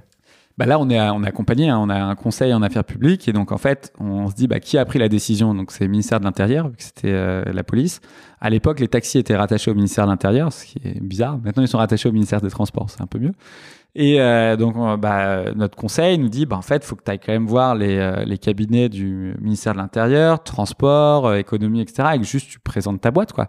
Parce que pour l'instant, les, les gens ont aucune idée euh, que tu as des limites, que tu que la nuit, que tu es plutôt en banlieue et qu'en fait, ce que tu fais est pas vraiment en train de déranger les taxis, mais plutôt une solution qui permet de développer la mobilité des jeunes et de réduire le risque euh, sur la mobilité nocturne. Donc, je dis, il faut vraiment que tu ailles présenter ton truc et peut-être que tu auras euh, un bon accueil, peut-être pas, mais en tout cas, il faut le faire. quoi. Ok. Et qu'est-ce qui se passe du coup? Bah donc on a euh, alors bon avant d'avoir des rendez-vous ça a pris du temps donc déjà dans la première étape Uber arrête Uber Pop au bout d'une semaine D'accord. Donc ils tiennent une semaine et euh, euh, et donc nous bah là on décide de continuer. Et en fait malheureusement ça la, pression ne redescend pas. Hein, donc on a toujours euh, on a toujours euh, plusieurs chauffeurs tous les soirs qui sont mis en garde à vue. Et là tu commences vraiment là pour le coup tu doutes. Parce que enfin moi j'ai pas pour ambition dans la vie de mettre des centaines de chauffeurs en garde à vue quoi. C'est pas c'est pas le but. Euh, et pour eux c'est quand même dur. T'as beau pas savoir ce qui va se passer et te dire que ça se trouve il va rien se passer euh, et même si t'es franchement j'étais assez confiant sur le fait qu'on allait gagner à la fin euh, tu te dis quand même putain c'est dur quoi euh, donc on hésite un peu, mais on commence à avoir les premiers rendez-vous. Et sur les premiers rendez-vous, bah, on voit quand même qu'il y a des gens qui pourraient nous soutenir. Quoi. Euh, donc euh, voilà. Euh, notamment l'économie à l'époque. Il se posait la question, euh, donc c'était bah, c'était Macron qui était à l'économie à l'époque. Il se posait la question effectivement comment on arrive à créer aussi des solutions d'économie du partage, mais qui soient saines. Comment tu fais pour qu'elles soient acceptées face aux professionnels? Donc tu as des, discussions avec son cabinet qui sont intéressantes et où tu sens que les gens ils sont ils, ils, ils, essayent de réfléchir pour trouver des solutions. Et ils reconnaissent qu'on fait quelque chose de positif. Euh, bon, ça suffit pas. on finit par voir l'intérieur et euh, donc là, euh, on explique ce qu'on fait, etc. Et donc l'intérieur nous, nous, nous dit quand même que ils comprennent qu'on est différent du beurre pop. Donc on arrive quand même à, voilà, ils nous disent, ok, on voit la loi, on voit ce que vous faites, vous êtes vraiment à la limite. C'est dur de dire si vous êtes du bon côté ou du mauvais côté de la limite, mais vous êtes à la limite. Et euh, on, sent un peu, on n'a peut-être pas très bien senti, mais on sent un petit peu quand même, Maintenant qu'Uber est arrêté Uber Pop, nous on est quand même un moins gros problème et probablement la pression va redescendre et qu'on aura quand même un peu le temps de discuter pour voir si justement ce qu'on fait est du bon côté ou pas du bon côté quoi. quand tu dis la pression va redescendre, là les taxis ils continuent à Non non non, là c'est vraiment la pression euh, policière. C'est euh, moi je peux pas avoir trois chauffeurs euh, par par nuit en garde à vue parce qu'en gros on commence quand même à avoir les premiers éléments aussi des chauffeurs donc il y en a beaucoup qui n'ont pas eu de suite. Mais t'en as à peu près la moitié qui n'ont pas eu de suite et t'en as l'autre moitié où pour la plupart, ils ont eu euh, une comparution immédiate. Donc en gros, on te demande de faire de la reconnaissance de culpabilité et, on, euh, et si tu dis oui, euh, tu as une amende à payer qui était de l'ordre de 200-300 euros à l'époque. Et donc on te demande de reconnaître que tu as fait du taxi illégal. Et si tu reconnais ça, tu avais une amende de 200-300 euros à l'époque. Et si tu reconnais pas? Si tu reconnais pas, tu vas en audience. Et là, tu, c'est un juge qui décidera si c'était le cas ou pas. Et on a une trentaine de chauffeurs, nous, qui vont directement en audience. Euh, ils n'ont pas eu l'étape euh, reconnaissance de culpabilité. On comprendra après un peu, on comprendra pourquoi un peu après. Ok, donc une trentaine qui euh, vont en audience, une trentaine qui reconnaissent la culpabilité. Non, on a, nous en, tout sur l'été, on a eu genre 300 chauffeurs à peu près qui ont fait une garde à vue. donc 150, il n'y a pas eu de suite, 120 reconnaissance de culpabilité et 30 en audience. Et sur combien de chauffeurs au total à ce moment-là à ce moment-là, il y a la moitié qui drop. Euh, ouais, je sais pas, mais on avait au moins, euh, je sais pas, on avait au moins 20 000 ou 30 000 mecs inscrits, ouais, quand même. Ah ouais. Ouais, mais ils faisaient pas beaucoup de trajets chacun. C'était vraiment un truc complémentaire, quoi.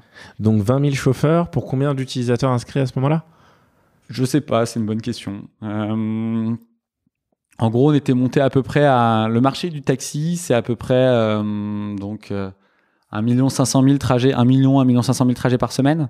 Euh, marché du VTC aujourd'hui est peut-être un peu plus gros que ça. Et nous, on était monté à à peu près 100 000 trajets par semaine.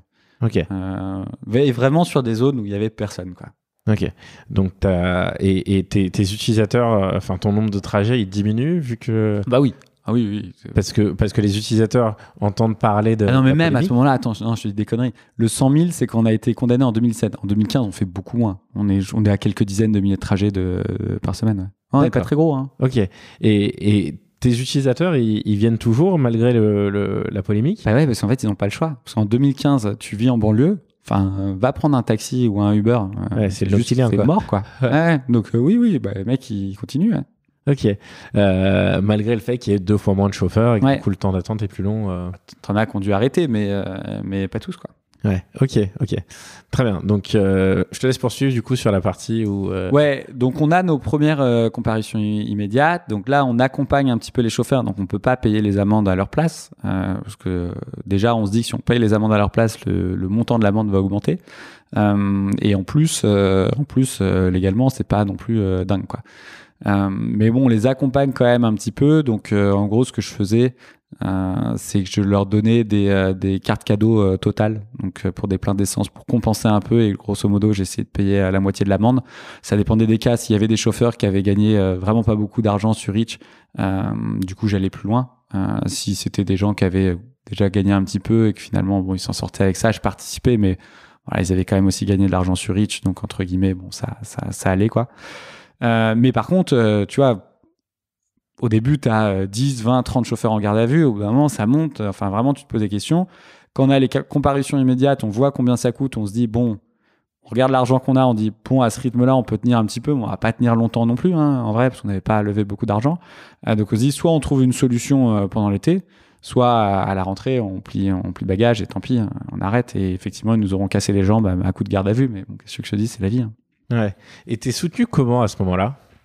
Soutenu par qui? Soutenu par, euh, je sais pas, ton entourage, par euh, les utilisateurs, par euh, tes investisseurs. Est-ce qu'ils pensent que la boîte va aller au tapis et donc ils se disent bon bah je suis pas, je suis pas, je suis pas rentré dedans pour ça? Non, non, non. alors mon entourage, en famille et tout ça, pour le coup, je leur en parle, mais pas tant que ça, parce que je n'ai pas spécialement envie de les inquiéter, donc je leur explique, mais puis ils le voient un peu dans la presse, mais voilà quoi. Je leur dis que ça va, grosso modo. et par contre, les investisseurs, je suis ultra transparent. Euh, je leur dis tout, je leur donne le nombre de, de, chauffeurs en garde à vue, je leur donne tout, etc. Et euh, donc on avait deux investisseurs à l'époque, euh, les deux très en soutien. c'était quoi? C'était des, des, des, fonds? C'était des personnes? Des fonds, ouais. le premier fonds, c'est Vieille Idée, qui est une filiale du groupe Movivia, c'est Neurotomidas, et eux, ils ont été mais, exceptionnels. Enfin, le, le, mec, voilà, franchement, est devenu quasiment en il y en a qui l'appelaient le quatrième cofondateur. Il est devenu quasiment à plein temps chez nous et, euh, il nous a aidés mais énormément quoi. Euh, donc euh, non non, bah je sais pas, ça le faisait aussi marrer. T'es dans le combat, t'as un sentiment d'injustice qui vit aussi parce que honnêtement, je le pense qu'on faisait était plutôt bien. mais mais ouais ouais donc non non très bon soutien de la part des investisseurs. Donc à la base, t'es déjà David contre Goliath vu que tu te bats contre Hitch. Et là, t'es David contre Goliath vu que tu te bats contre euh, le lobby des taxis et l'État, quoi. Ouais, ouais, ouais. Là, on est, euh, là, on les a enchaînés, ouais. Trop bien.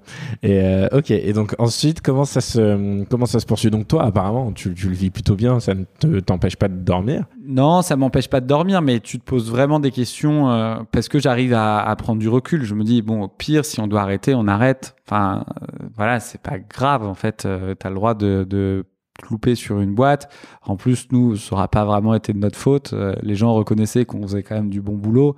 Euh, et Hitch devient à un moment donné à la fois le vilain petit canard de la French Tech et en même temps le, euh, finalement euh, le porte-drapeau de ce qu'il faudrait changer entre guillemets sur l'entrepreneuriat en France et le fait que voilà le martyr quasiment qui se fait exploser de tous les côtés juste parce que tu essayes de créer une boîte et de de titiller un peu les existants quoi. Donc en plus la boîte devient un peu plus connue et, euh, et où nous, en tant qu'entrepreneurs, on a, on a plutôt bonne réputation. Donc, je me dis, bon, au pire, la boîte se plante. Bon, j'ai la chance d'avoir fait une bonne école, je peux retrouver un job. Euh, même si je veux recréer une boîte, je pense que les gens euh, arriveront à nous suivre. Donc c'est pas la fin du monde. Par contre, faut éviter de faire en sorte qu'il y ait des mecs, des chauffeurs notamment, qui se retrouvent dans des situations trop euh, galères. Et faut et si on sent que ça passera pas du tout, du tout, du tout, faut aussi éviter en sorte de, enfin, faut éviter de de, de se prendre un gros mur, quoi. Donc on continue, on essaye de sentir est-ce qu'on pense qu'on va y arriver ou pas, quoi. Ok. Et donc là, on est en août et tu te dis en septembre, on verra, c'est ça? Ouais, on est en juillet, ouais. On est en juillet et, euh, et donc euh, finalement, au mois d'août, euh, effectivement, les contrôles diminuent. Ok. les contrôles diminuent. Peut-être parce que on a bien expliqué ce qu'on faisait, et les gens se sont dit on va on va se donner un peu plus de temps pour analyser leur modèle et voir si effectivement ça c'est aussi interdit ou pas.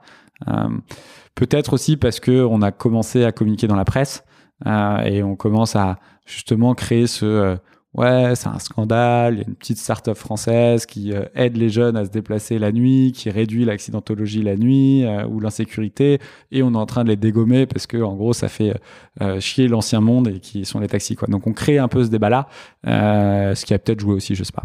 Ok, super. Et tu me disais tout à l'heure que donc il y en a certains qui, certains de vos chauffeurs qui sont passés directement en jugement mm. et qu'on allait comprendre pourquoi après. Ah oui, parce que du coup, on a, voilà, on voit petit à petit qu'on a nos chauffeurs, ceux qui sont, qui sont convoqués directement dans le juge, c'est souvent ceux qui ont des antécédents judiciaires. Enfin, c'est même que ceux qui ont des antécédents judiciaires. Donc, tu vois, le cynisme de la justice, c'est en gros, je vais prendre les mecs qui vont le moins bien passer devant un juge. Comme ça, enfin, c'est pas le, cynisme de la justice, c'est le cynisme du procureur qui euh, fait son dossier pour qu'on passe devant le juge, qui dit, je vais prendre les pires dossiers. Comme ça, les pires dossiers, bah, c'est ceux qui auront le moins de chances de gagner. Le juge, tu vois, il va avoir un a priori négatif. Et eux, je les envoie devant, euh, devant le juge. Quoi. D'accord. Et vous, ça, c'est pas des choses que, que vous vérifiez, que vous regardez pas si le Bah, on un demandait le casier judiciaire, mais tu as, plusieurs casiers judiciaires en France. Donc, tu as le B1, B2, B3. Donc, euh, nous, on peut avoir accès qu'au B3. Euh, et le B3, c'est le truc très grave. Donc, nous, tous les chauffeurs avaient, été, avaient un B3 vierge. Mais après, il y en a qui avaient un B2 euh, parce que tu avais des trucs, euh, je sais pas, moi, tu pourrais avoir des trucs cons comme euh, rouler sans permis. Et puis, tu en avais peut-être qui avaient vendu un peu de shit, quoi. Tu vois, tu avais des, des petits trucs comme ça, quoi. Ok, trop drôle. Ok, donc euh, à ce moment-là, donc le nombre, euh, donc en, en août, euh, août 2015, à ce moment-là, Ouais, le nombre d'arrestations est en forte baisse. ouais. Donc vous vous dites, allez, c'est reparti, Ouais. start-up normal. Alors non, on se dit pas du tout startup normal. On se dit bon, c'est cool, on aura assez d'argent et donc de temps pour euh, savoir si quand les chauffeurs vont aller devant le juge, on gagne ou pas. Et donc pour avoir un avis, un vrai avis juridique et une décision de justice sur est-ce qu'on fait, est-ce que ce qu'on fait est légal ou pas. Euh, parce que ça nous aurait fait vraiment chier de devoir arrêter juste parce qu'en fait t'as trop de garde à vue et tu peux pas tenir et en fait t'es juste mort euh, parce qu'on t'a mis une grosse pression quoi. Donc on se, voilà, on se dit pas que c'est cool. On se dit juste, bon, au moins, on aura la chance de se défendre. Ce qui est déjà pas mal. Ok, et comment, comment vous faites à partir de là? Et bah, du coup, on, euh, t'as à la fois la partie un peu business où là, voilà, tu, tu euh, bah, as des chauffeurs qui reviennent petit à petit, t'as- mais pas forcément euh, tous. Tu as des passagers qui sont là, ça continue de se développer, quoi. Euh, pas vite, mais ça continue de se développer. Et à côté de ça, tu as l'autre partie qui est de préparer la défense des chauffeurs, de continuer à essayer de convaincre des, gens de la pertinence de notre modèle, etc., etc. Donc là, c'est une partie plus affaires publiques. voilà. Ok. Et euh, rentrons dans les détails. Comment, ça se passe pour toi? Est-ce que tu as des galères? Non, non, t'as pas de galère, mais euh, bah, les premiers, euh, moi vraiment mon job change. Je pense que je suis passé de, je j'essaie de développer une boîte à, je suis quasiment un lobbyiste quoi, à 80%. Donc c'était c'était marrant, mais bon c'était, non mais c'était très intéressant en vrai parce que tu t'imagines pas devoir faire ça quand tu crées une boîte. Donc il y a, il y a aussi un côté euh, euh, dur. Hein, c'est, je dis pas que c'était facile, hein, c'est, jamais simple, mais euh, mais euh, tu euh, tu apprends des choses, tu découvres des choses, d'autres univers, et donc c'est intéressant. Et donc on, voilà, on fait plein de rendez-vous, plein de rendez-vous, plein de rendez-vous pour essayer de de, de gagner des soutiens euh, Itch et montrer que ce qu'on fait est utile. Et en fait, euh, en début 2016, donc là les taxis organisent une nouvelle grève contre Itch cette fois-ci parce qu'on est les seuls, on est les, on est les derniers. Euh, donc là, c'est un peu chaud. Euh, là, c'est même très chaud. Et donc là, l'État décide euh, à ce moment-là de bah, provoquer une audience pour qu'on ait une vraie décision de justice sur Itch. Parce qu'en plus, les premiers chauffeurs qui sont passés devant le juge, on, on a des premiers résultats et on a des premières victoires. Donc souvent pour euh, vice de forme, mais quand même, euh, on commence à avoir des premières victoires. Donc on est là, on se dit bon, on reprend un peu espoir. Tu dis putain, finalement, euh, on n'est pas si mal quoi. Les mecs nous ont fait chier alors qu'en plus on gagne. Et, donc là, début de janvier 2016, les taxis annoncent une énorme grève et donc là, l'État peut pas se permettre à ce moment-là. Et donc c'est Valls qui, en, en gros, explique aux taxis bon, on va euh, déta- détacher un, un parlementaire, donc un député, euh, sur une mission pour euh, refaire une loi sur ce marché-là. Donc ce sera la loi Grand Guillaume. Et à côté de ça, nous, on est, on est aussi placé en garde à vue. Et on a Vous une. qui? Pardon Vous qui Euh, Mathieu et moi. Ok. Euh, et donc on est placé en garde à vue pour euh, bah, qu'on nous pose des questions, pour qu'il y ait une enquête en fait vraiment sur Rich. Et à la fin de cette, cette garde à vue, on nous dit qu'on est attaqué par le procureur de la République, donc par l'État, pour exercice illégal de la profession de taxi. Et donc on a une audience qui est prévue en juin 2016 et qui va nous permettre d'avoir un vrai avis sur, sur la légalité de notre modèle. Ok. Et là, tu sais, à ce moment-là, tu sais que la garde à vue, euh, c'est uniquement si tu dois détruire des preuves ou si tu dois fuir le pays. Oui, non, non, mais tu fais pas le malin avec la police. Et puis moi, je, moi, enfin, c'est pas que je m'en fous, mais bon, voilà, hein, c'est, euh, c'est aussi un moyen pour les, euh, pour l'État, je pense, de montrer que la pression, enfin, de faire redescendre la pression vis-à-vis des taxis. Tu vois, à ce moment-là, c'est le moment où, pour le coup, j'avais dû appeler ma mère. Je lui ai dit, bon, écoute, parce que je sais que ça va, a priori, ça va être dans la presse, quoi. Tu, tu, tu t'en doutes. Et, euh, et donc, euh, je lui dis, bon, voilà, euh, t'inquiète pas, je vais être en garde à vue, mais c'est une procédure parce que les mecs veulent faire redescendre la pression. Donc, en fait, ils vont juste me poser des questions. Et puis, à la fin, probablement, on aura une audience. Et en fait, c'est cool parce que nous, la seule chose qu'on veut, c'est avoir une décision de justice sur la légalité de notre modèle. Donc, à la limite, plus vite elle arrive, mieux c'est quoi. Au moins, on saura si on peut continuer ou pas. Et, et effectivement, tu vois, c'est c'est à peu près ce qui se passe. Tu arrives en garde à vue, les mecs te disent bon. En vrai, on veut juste vous poser des questions, mais vu qu'on n'a pas trop envie que vous puissiez partir à n'importe quelle heure de la journée, on a envie que vous restiez jusqu'au bout. On vous signifie votre mise en garde à vue. Donc les mecs te le font plutôt gentiment, euh, mais toujours dit que t'as pas le droit de sortir et que t'es en garde à vue.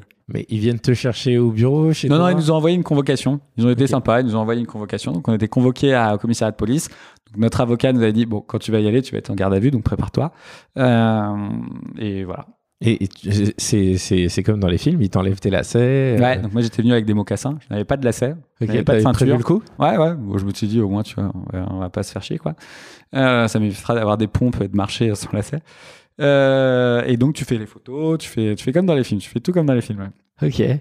Ce qui ne t'ouvre pas un casier, du coup, si? Bah, si t'es condamné à la fin, oui, ça t'ouvre un casier. Donc, moi, pour le coup, j'en ai un, ouais. Ok, ok. Ah oui, donc là, tu nous as spoilé, donc t'es condamné, finalement. À la fin, mais. Ok. euh, ouais. Donc tu sors de la garde à vue, euh, garde à vue, euh, et ensuite, ensuite qu'est-ce qui se passe? Bah ensuite, du coup, on a une, une date d'audience. Donc, on a une date d'audience en, en juin 2016. Donc là, c'est génial, entre guillemets, parce que pour le coup, ça permet à l'État de dire au taxi, bon, arrêtez de nous faire chier avec Hitch. Soit c'est légal et ils auront le droit de le faire, soit c'est pas légal et effectivement, il faudra qu'ils arrêtent. Et donc, effectivement, on n'a plus trop de problèmes dans la rue, on, ça se passe bien, et donc on, grossit, on se lance dans quelques pays aussi pour euh, voir en tant qu'on y est, et on se prépare pour l'audience, quoi. Ok. Euh, et comment tu fais pour lancer ces pays? Bah, généralement, on recrute euh, quelqu'un pour euh, lancer le pays. Alors, on essaye d'aller chercher les pays où, euh, qui sont assez ouverts sur l'économie du partage, parce qu'on veut montrer à un juge qu'en plus, on est une boîte européenne et il y a des pays très ouverts. Donc, euh, vra- vraiment, euh, si en France, on nous interdit, on est vraiment les derniers des aboutis. Quoi. Très bien. Donc ça, ça fait partie de ta stratégie. Tu dis à tes invests, écoute, je vais me, je vais, je vais aller attaquer d'autres pays euh, pour euh, pour montrer que Ouais. on est à une boîte européenne. Ok. Ouais, et puis c'est aussi euh, l'objectif de, gro- de grossir. hein. Ça commençait à bien fonctionner en France. On se dit, bon, Ouais. ah, on va tester d'autres pays. Quoi. Donc tu repriorises la croissance versus le. le- Les deux, là, les deux. Mais là, t'es plus équilibré. T'es t'es plus un voilà, un 50-50. quoi. Ok. Et vous choisissez quoi comme pays à ce moment-là? On va, en- on a fait euh, Belgique, Pologne, Suède et Italie. Euh, D'accord. Ah ouais. ça- Beaucoup en même temps? Euh, en 2016, on a fait, euh, on n'a peut-être pas fait la Belgique encore, euh, parce que la loi avait pas, était pas encore passée. Mais euh, trois ou quatre, ouais, trois, je pense. Ok. Et ce, du coup, tu, tu répartis un petit peu tes efforts sur pas mal d'endroits. Tu répartis ton budget aussi, je suppose? Non, non, parce que euh, moi à ce moment-là, c'est quand même la France qui euh, qui fait vivre, euh, qui paye les employés, parce qu'on commence à recruter un petit peu. Donc le focus est quand même très France, mais on commence à essayer de recruter des gens bien euh, pour lancer ces pays. Et moi, j'essaie d'y aller un petit peu, d'aider un peu. Ok. Et pourquoi en ouvrir autant alors que tu pourrais te dire bon bah je vais en viser qu'un et je vais Ah. le je vais le conquérir? La Pologne, on l'avait fait en 2015. Euh, ensuite, euh, euh, je pense qu'on a fait la Suède parce que il y avait une opportunité d'un point de vue légal. Et avant l'audience, on on a fait Suède, Pologne, France. Ça n'avait pas non plus hyper boîte européenne, success story. Donc on a rajouté l'Italie un peu sur un coup de, sur un coup de tête, quoi. Et la Belgique, on l'a fait après, en vrai. Euh, donc voilà, donc on a fait 2015 Pologne, début 2016 je pense Suède et l'Italie juste avant le procès pour euh, Pour le pour, pour, euh, habiller quoi. Super. Ok. Trop drôle. Ça doit être euh, enfin ça doit être franchement génial de faire un meeting et de te dire bon bah pour le kiff je vais ouvrir l'Italie. Pas pour le kiff, mais c'est euh, c'est euh, voilà, tu te dis bon en fait faut qu'on le fasse, on le fait. Ok super. Et ces pays-là ils ont bien marché rapidement? Sur du particulier, ils ont très bien marché. Mais une fois qu'on a été condamné en France, on a alors sauf la Pologne qu'on a loupé euh, parce qu'en fait on, s'est rendu compte trop tard. Nous, on y allait sur un marché de particuliers avec pareil les mêmes limites, nuit et tout ça, alors qu'en fait c'était un marché de particuliers qui devenait du VTC. Euh, donc on a eu, euh, il y avait déjà Uber, il y avait euh, donc ceux qui sont devenus FreeNow, ceux qui sont devenus Bolt, euh, et en fait il l'attaquait comme un marché de VTC, sauf que n'importe qui pouvait être un VTC. Et donc nous on était moins adaptés. euh, bon c'est un peu plus dur aussi en termes de langue, c'est un peu plus loin, et donc on l'a on l'a planté celui-là. Euh, les autres, en particulier sur le même modèle et tout, ils ont tous fonctionné. hein. C'est juste qu'on a dû euh, tous les arrêter un jour. Et c'est quoi les choses euh, auxquelles il faut faire attention quand tu ouvres des pays en Europe? Parce qu'après on va parler de l'Afrique. Ouais, bah t'as as le problème de réglementation qui est, c'est pas un marché unique, hein, l'Europe, donc t'as comme ça. Et puis après, bah faut euh, faut réussir à avoir, comme d'hab, hein, une, vraiment une très très bonne équipe locale, quoi. C'est le premier truc à faire. Et comment tu les recrutes ces personnes-là? Bah, alors nous, je sais plus comment on a trouvé qui, mais euh, mais souvent c'est par un peu opportunité. Tu croises des gens, tu essayes de dire, tu cherches quelqu'un là-bas, et puis au bout d'un moment tu tombes sur quelqu'un, et puis euh, tu y vas quoi. Et tu prends euh, la première personne qui est qualifiée ou tu prends vraiment des rockstars euh? Moi, j'ai pris un peu les premières personnes qui étaient qualifiées, que je trouvais qualifiées. Je pense qu'en Pologne, je me suis planté, ce qui a fait d'ailleurs qu'on a planté le pays. En Italie, euh, ça a été mitigé, mais la personne que j'ai recrutée après a recruté des gens et en fait, au bout d'un moment, j'ai arrêté avec la personne et j'ai fait monter une autre personne qui a été très bien. Et en Suède, pour le coup, euh, j'ai eu un mec, c'était une rockstar. Ok, c'est quoi les astuces pour recruter euh, ces bonnes personnes et, et comment, t'aurais, euh, comment aujourd'hui t'éviterais l'erreur que tu as faite en Pologne? Alors moi, je, pense que j'étais très mauvais c'est pour recruter euh, quand j'ai démarré Hitch, euh, alors que c'est probablement la qualité la plus importante quand tu crées une boîte. Enfin, en tout cas, c'est bien si tu l'as. Euh, donc non, non, après, tu as des méthodes en fait pour recruter, pour te former. Euh, on m'a formé à la méthode STAR, qui est une méthode parmi d'autres, où en gros, le principe, c'est euh, souvent quand tu poses des questions à des gens, genre euh, s'il se passe ça, qu'est-ce que tu fais? Les gens répondent bien, tu vois, ils arrivent à bien répondre. Par contre, si tu dis, euh, tu veux vérifier, par exemple, je sais pas moi, euh, est-ce que quelqu'un est, euh, euh, je sais pas, comment quelqu'un structure des projets quand ça se passe mal ou ce genre de truc. Euh, tu faut pas, faut pas lui dire s'il se passe ça, qu'est-ce que tu fais? Tu dis bon vas-y, parle-moi de ta dernière expérience. Ok, parle-moi d'un projet qui a chié. Ok, ce projet-là a chié. Pourquoi il a chié Ok.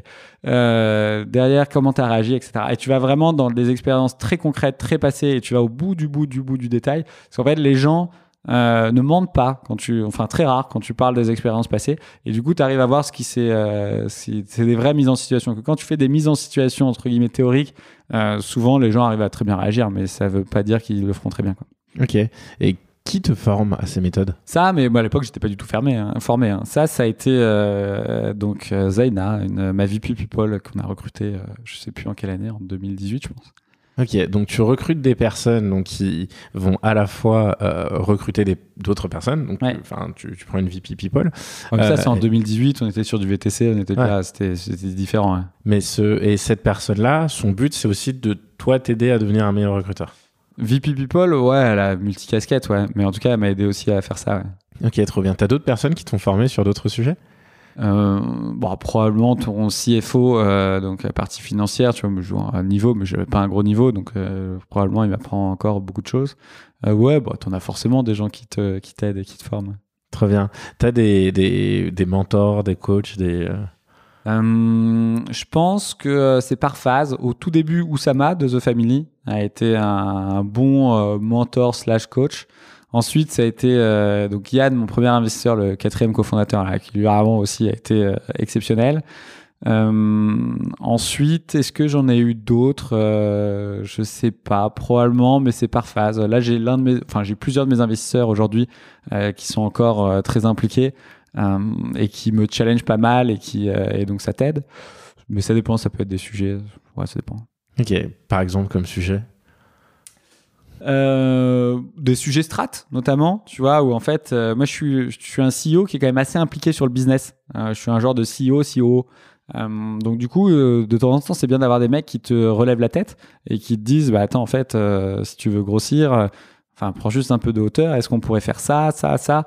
Et en fait de temps en temps ils ont raison quoi Ok, trop bien. Euh, donc, si, si, si on revient à, à- à ce qu'on disait tout à l'heure, donc à ce moment-là, vous lancez l'Europe. Euh, comment se passe la suite de l'aventure? Bah donc on a notre audience au mois de juin, donc on arrive au mois de juin, on est hyper confiant, enfin non hyper confiant, on est confiant parce qu'on se dit bon la loi dit quoi? La loi dit que le transport entre particuliers à titre onéreux est interdit. On a mis plein de règles pour faire en sorte que les chauffeurs ne puissent pas gagner d'argent. Franchement, euh, il y a match. On dit pas qu'on va gagner, mais on dit franchement ça va être une belle audience, il y a match. On arrive à l'audience et, euh, donc là euh, il y a plein de taxis qui débarquent à l'audience pour se porter partie civile. Euh, et donc du coup, ça prend mais des plombes et des plombes et des plombes parce qu'ils veulent s'inscrire, faut montrer leur carte de taxi, etc., etc. Et donc au bout d'une matinée, la, la, juge dit bon bah on a la salle que pour deux jours, bah là on a déjà perdu une demi-journée, c'est mort, on pourra pas tenir l'audience, elle est reportée. Donc on nous donne une nouvelle date qui est en décembre 2016. Ok. Et donc là, business as usual. en- Ouais, donc là, tout le monde nous dit Oh, mais Hitch a vraiment de la chance, euh, machin, etc. Alors que nous, on est en mode Putain, mais nous, plus vite on a une décision, mieux c'est, quoi. Euh, donc nous, ça nous a pas du tout, du tout arrangé. Et, euh, et d'ailleurs, on n'avait pas demandé de report de l'audience ou quoi que ce soit. Mais du coup, on continue six mois business as usual et on arrive en décembre où là, on a enfin la vraie audience. Ok. Et cette audience là, qu'est-ce qui se passe? Bah là, il y a deux jours. Donc le premier jour, c'est euh, donc on a 1500 parties civiles, euh, donc 1500 taxis qui se sont euh, qui se sont euh, mis en partie civile. Donc probablement une des plus grosses audiences de l'année, hein, je ne sais pas. Et euh, donc là, as, ils sont regroupés en neuf avocats. Donc tu as la première journée où tu as les, les avocats des parties civiles, donc des taxis qui viennent te poser des questions, et toi tu es à la barre et tu dois répondre aux questions et tout ça.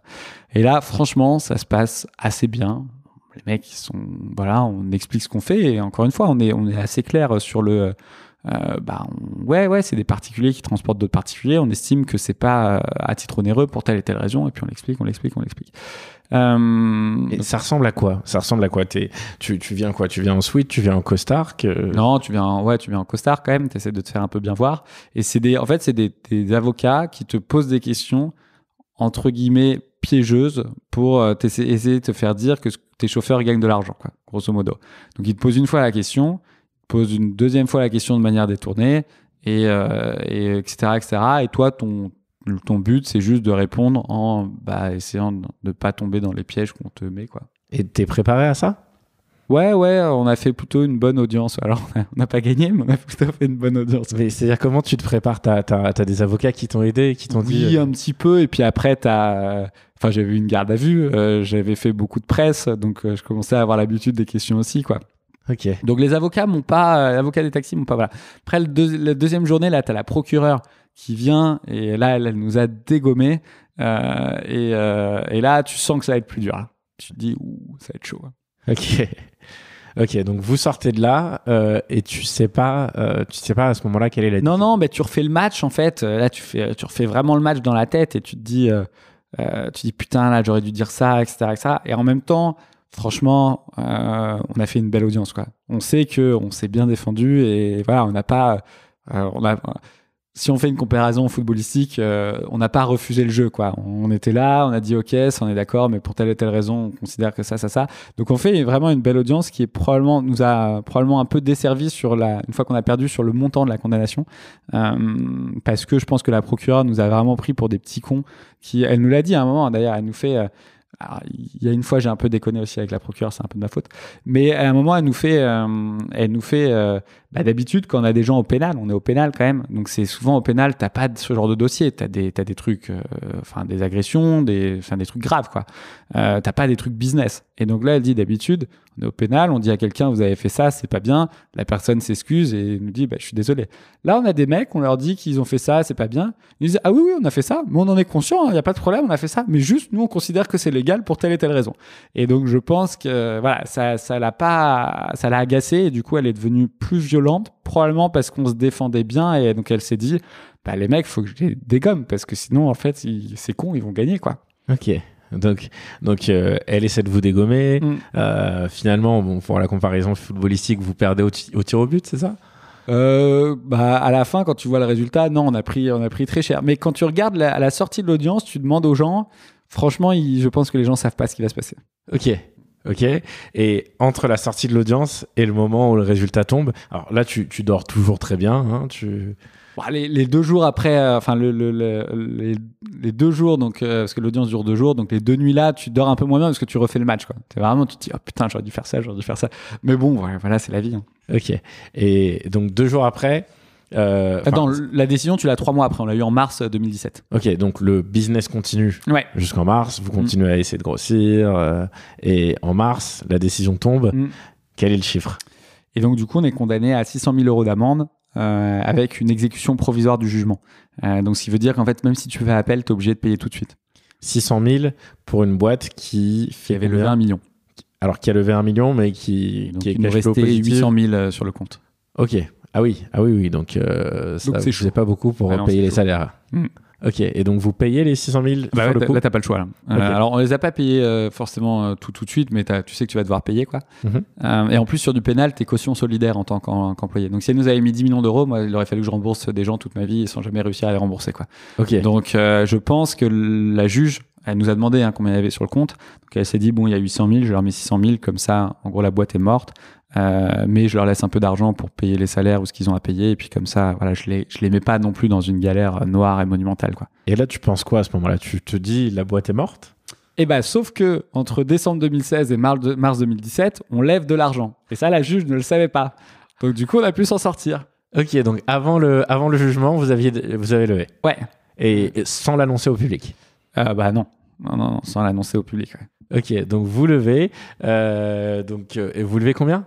On lève, alors, on lève 10 millions d'euros, mais avec des conditions suspensives. Donc, en vrai, on n'avait que 2 millions d'euros sûrs. Après, Ok. ça dépendait du résultat de l'audience. Ok, donc, euh, le, donc vous, vous êtes euh, contraint de payer 600 000 euros. euh, vous, vous avez 2 600 000, euh, enfin 2 800 000 à peu près Ouais. sur le compte à ce moment-là. Ok, donc le navire euh, est encore à flot. Ouais, sauf que là, maintenant, tu as 50 employés, 60, 60 employés. Donc là, tu plus le droit de faire ce que tu fais. Vraiment, là, on nous dit, euh, enfin, c'est mort de chez mort, vous pouvez pas faire, euh, on va faire appel si vous voulez, mais vous pouvez pas continuer. Donc là, euh, tu vois, comme quoi on était un peu confiant, on n'avait même pas préparé euh, l'alternative. Euh, donc là, on se dit, bon, bah, si c'est mort, mort, euh, la seule option, c'est de revenir sur du VTC.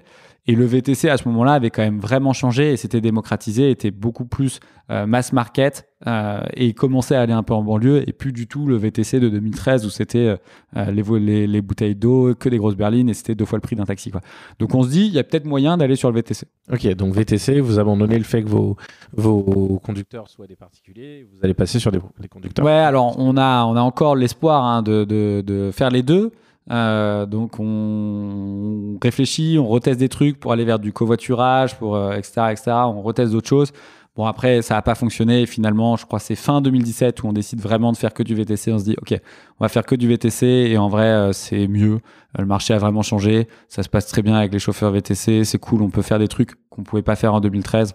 En vrai, bon bah c'est bon, c'est parti quoi. Ok, c'est là que vous faites un rebranding, euh, enfin vous changez le logo, vous... On change, ouais, on a changé plusieurs fois de logo. Après, on n'a jamais changé le nom, euh, mais euh, ouais, ouais, ouais. Et, voilà. et donc, du coup, pourquoi on a été condamné quand même? Donc, transport à titre onéreux. Donc, la juge nous a dit, à partir du moment où il y a un transfert d'argent, même si c'est 10 centimes d'euros, c'est du transport à titre onéreux. Mais comme Blablacar? Exactement. Donc, nous, on pensait pas du tout qu'elle allait dire ça à cause de Blablacar. Sauf qu'en parallèle, en fait, ce qu'ils ont fait, quand au début, je t'avais dit que Valls avait nommé un député pour faire une nouvelle loi, la loi est tombée fin décembre, donc euh, au moment de notre procès à peu près. Et donc la loi disait le transport à titre, euh, le transport entre particuliers à titre onéreux est interdit à l'exception du covoiturage. Donc en gros, ils avaient préparé le coup pour que nous on se fasse dégommer.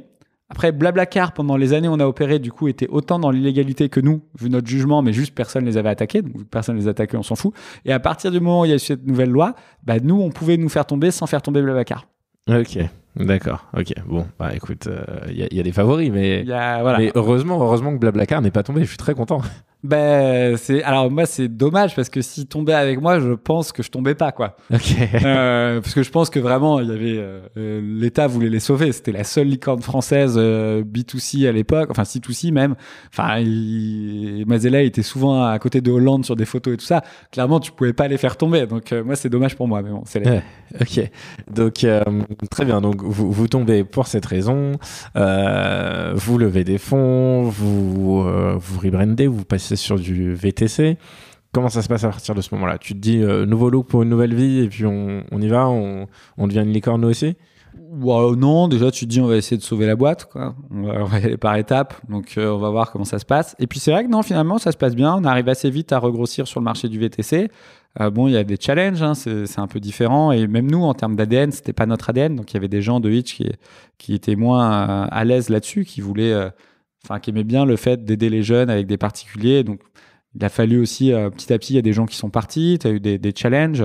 Même nous, en termes de mission, tu vois, moi au début, je me battais pour euh, pour euh, la mobilité nocturne. Là, tu vois que c'est devient un peu différent, mais j'ai toujours la niaque. Donc, je me dis, mais en fait, pourquoi je me bats? Parce qu'en fait, genre, je trouvais ça hyper sympa de bosser avec les chauffeurs VTC qui, les pauvres, je trouvais, étaient quand même les applis qui nous étaient plutôt une appli sympa avec je trouve nos chauffeurs euh, particuliers les, euh, les applis euh, VTC étaient pas hyper cool avec leurs chauffeurs je trouvais donc on commence à retrouver un autre combat en mode putain c'est cool on va aider les chauffeurs on va transformer le marché du VTC et donc on repart mais ça ça prend quand même du temps et c'est pas simple ouais. c'est pas une période facile non plus ouais. Ok, qu'est-ce que c'est quoi les galères à ce moment-là? Bah les galères, c'est qu'en fait tu as 60 employés et t'as pas de t'as pas de trajet, as, tu, tu vois ton, ton compte en banque où ça fond, ça fond, ça fond et tu dis oula, falloir euh, vraiment rebondir très vite ou réussir à lever de l'argent. Mais tu, pour lever de l'argent, alors que tu es une boîte qui, euh, qui en perd beaucoup sur un secteur où il y a déjà énormément de gens, tu pas leader, tu pas grand chose, hein, c'est chaud. Hein. Donc, tu, en gros, tu sais qu'il y a une chance sur deux que la boîte elle fasse faillite un jour. Quoi.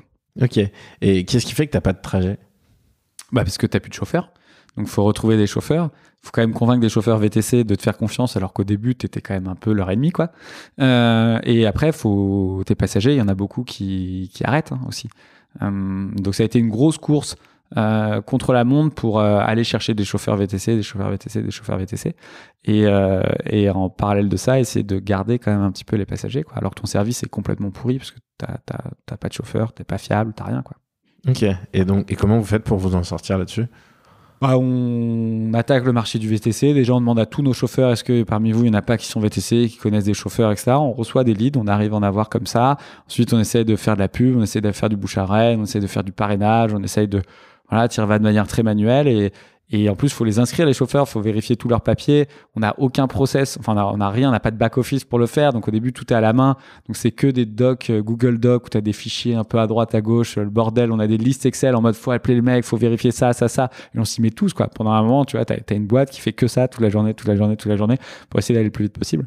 Trop drôle. Et tu dis que vous allez en chercher à la main. Euh, qu'est-ce qui se passe? Vous allez devant les boîtes de nuit et vous demandez aux gens s'ils ne sont pas chauffeurs VTC Non, non, non, mais euh, moi, ça m'est arrivé même de parler à des chauffeurs dans la rue. Quoi. C'est vraiment tout. Hein. Tu dis, tu vas au gare, tu fais, tu fais un peu tout.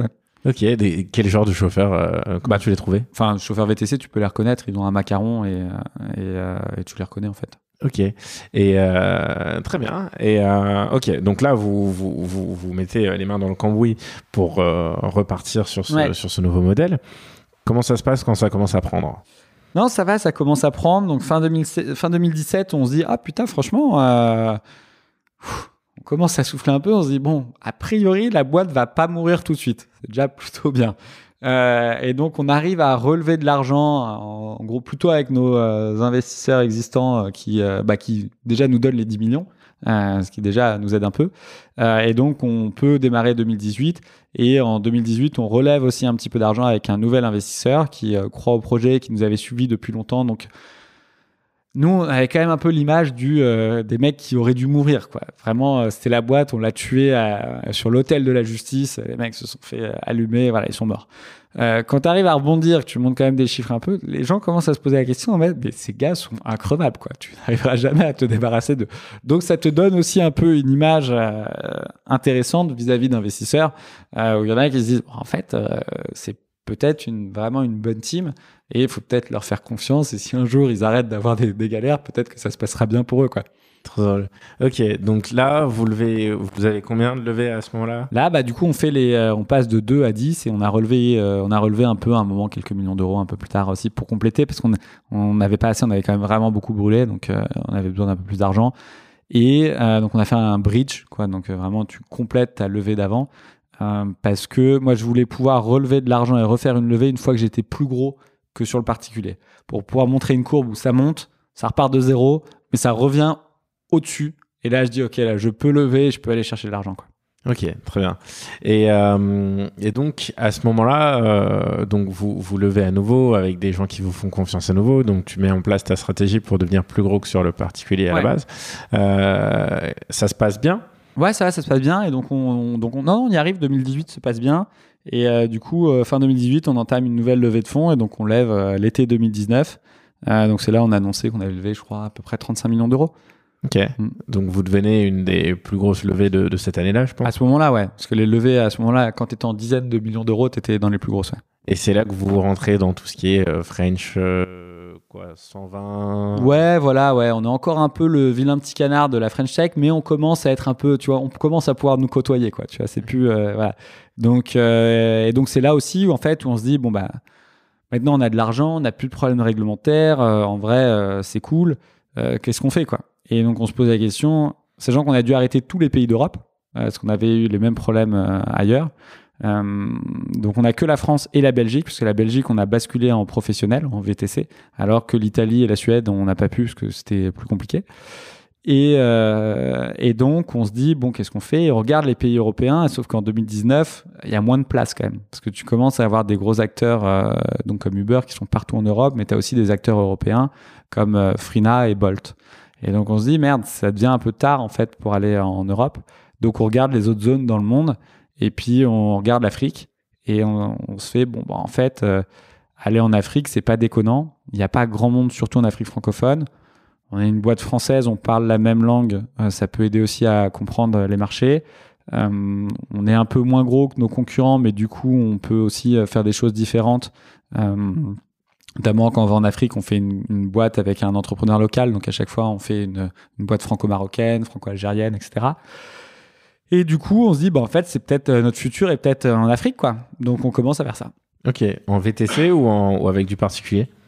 Ça dépend des pays tu as des réglementations différentes selon les marchés. Euh, on a fait du taxi, on fait du particulier qui devient du VTC. Euh, voilà, on...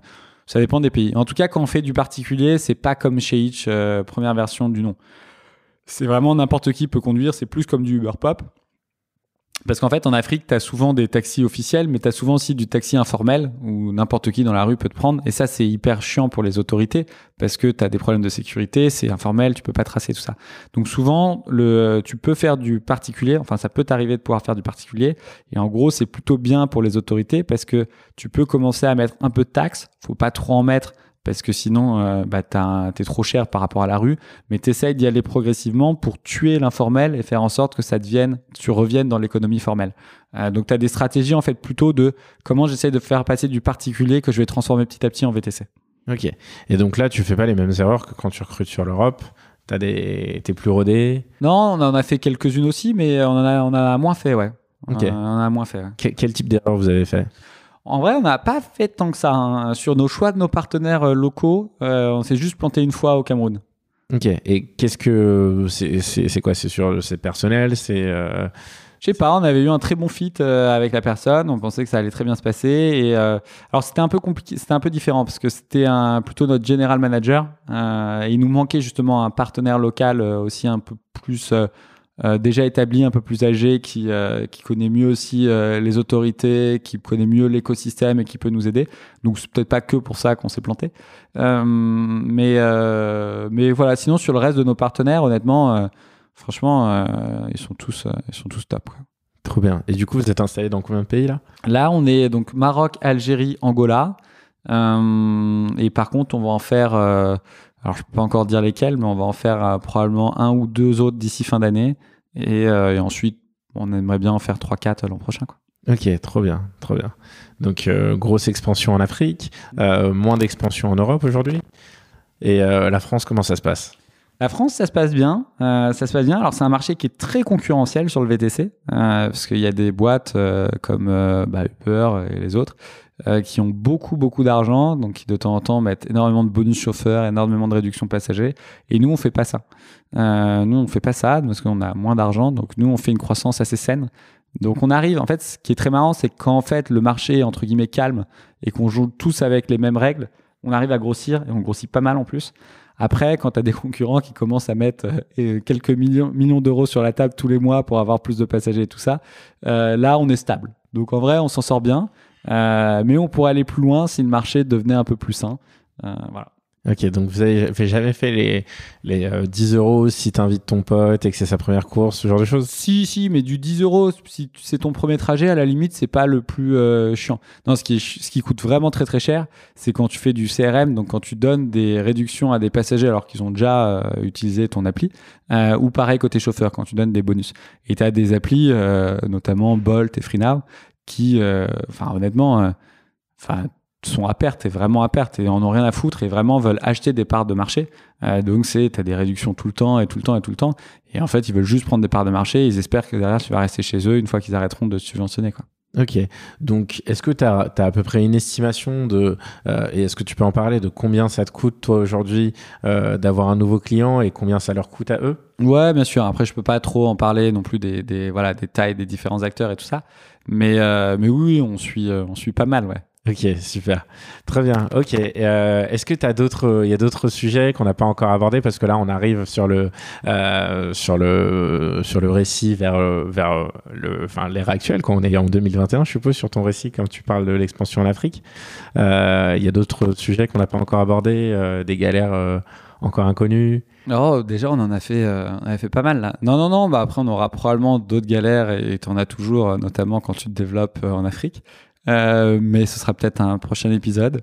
Là, on a déjà quand même bien, bien refait l'histoire, je pense. Trop bien. Euh, et il y a un sujet euh, dont on parlait un petit peu en, en, en pré, pré-podcast euh, sur lequel on va pas nécessairement rentrer dans les détails, euh, mais il y a eu un, un sujet d'une levée à un moment dont tu as commencé à parler sur d'autres podcasts. Est-ce que tu veux nous en parler De relever de, l'argent. pas, pas- pas une levée, un, un rachat. Ah ouais.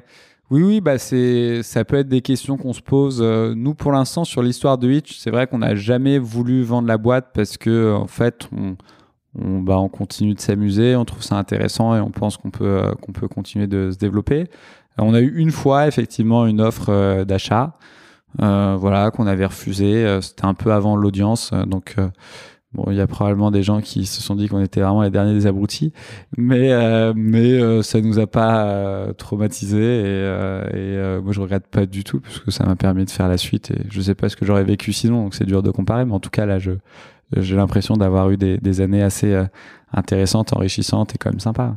Et qu'est-ce qui fait qu'à ce moment-là, au moment où tu es peut-être le Français qui a le plus de galères au monde, euh, quand même pas.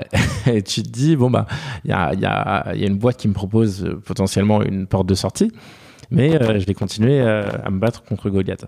Ouais, bah parce que je pense qu'il y a des gens qui aiment bien se battre euh, contre Goliath, quoi, parce que se battre c'est quand même euh, marrant, c'est quand même intéressant.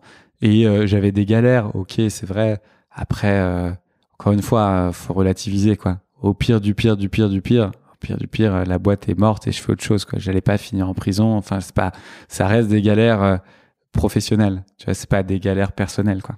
Ouais, trop bien, trop bien. Est-ce que tu as un conseil à donner euh, à des entrepreneurs qui, euh, qui vivent des galères ou qui vont vivre des galères bientôt? Alors, si tu as des galères comme nous, c'est-à-dire des gens qui te font chier, et tu vois, à un moment, on a eu des galères au Maroc, et, et donc là, tu as la personne, moi, qui gère le développement en Afrique, et elle me dit, putain, j'ai dit, honnêtement, je sais pas comment on va s'en sortir au Maroc, Euh, franchement, je pense que c'est euh, c'est mort, on n'y arrivera pas. Et euh, je lui dis euh, pourquoi? Et en fait, on avait commencé avec des chauffeurs de taxi, et tu avais d'autres chauffeurs de taxi qui voulaient pas qu'on se lance, voulaient pas avoir d'application de taxi. Et du coup, ils payaient, euh, t'avais des mecs qui payaient des chauffeurs de taxi pour mettre la pression, agresser nos chauffeurs et euh, les envoyer au commissariat. Et là, probablement, ils donnaient un petit billet, euh, j'en sais rien, au commissariat, ou alors ils connaissaient le mec. Et là, notre mec était mis en, espèce de garde à vue, en tout cas, il était embêté. Et il me dit, franchement, je sais pas. Et donc, euh, lui, il m'appelle, mon directeur d'expansion Afrique, m'appelle en mode, t'es dit, je crois que j'ai fait une connerie, j'ai poussé pour le Maroc et je crois qu'il va falloir qu'on arrête. Et là, je lui fais, euh, mais attends, écoute, franchement, c'est trop bien. Là, ce que tu me dis, c'est qu'il y a un, un mec, on sait pas qui c'est, qui est prêt à donner 200 dirhams, donc 20 euros, à à peu près 200 chauffeurs de taxi, juste pour foutre la pression à un commissariat pour que le, le flic euh, nous emmerde nous. Je dis, mais a priori, ça veut dire quand même que ce marché est quand même gigantesque, parce que sinon, tu mets pas autant de thunes pour le défendre. Euh, alors lui, voilà, lui était en mode vraiment, il avait peur et tout, et il est ressorti de là, il me dit, putain, mais il a raison, il a vraiment raison, ce con. A priori, c'est qu'il y a, pas un trésor à aller chercher, mais il y a quelque chose, quoi. Donc si tu as des grosses galères, ça dépend des galères, hein, mais si tu as des galères comme moi, euh, d'un point de vue euh, concurrentiel, réglementaire et tout ça, souvent, c'est que si tu arrives à t'en sortir, le, jeu en vaut la chandelle. Parce que c'est rare qu'en face, les gens se battent s'il y a rien, quoi. Trop bien, trop bien. Génial. Bah écoute, c'est, hyper inspirant. C'est quoi tes, enjeux en ce moment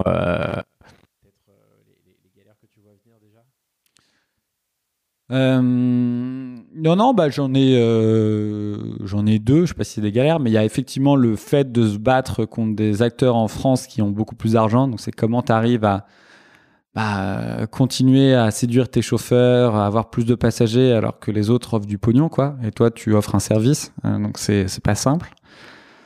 Il faut être imaginatif. Et après, il y a sur le développement en Afrique. voilà, on a l'ambition de faire plein de pays. On sait qu'il y aura des péripéties. Trop bien, trop bien.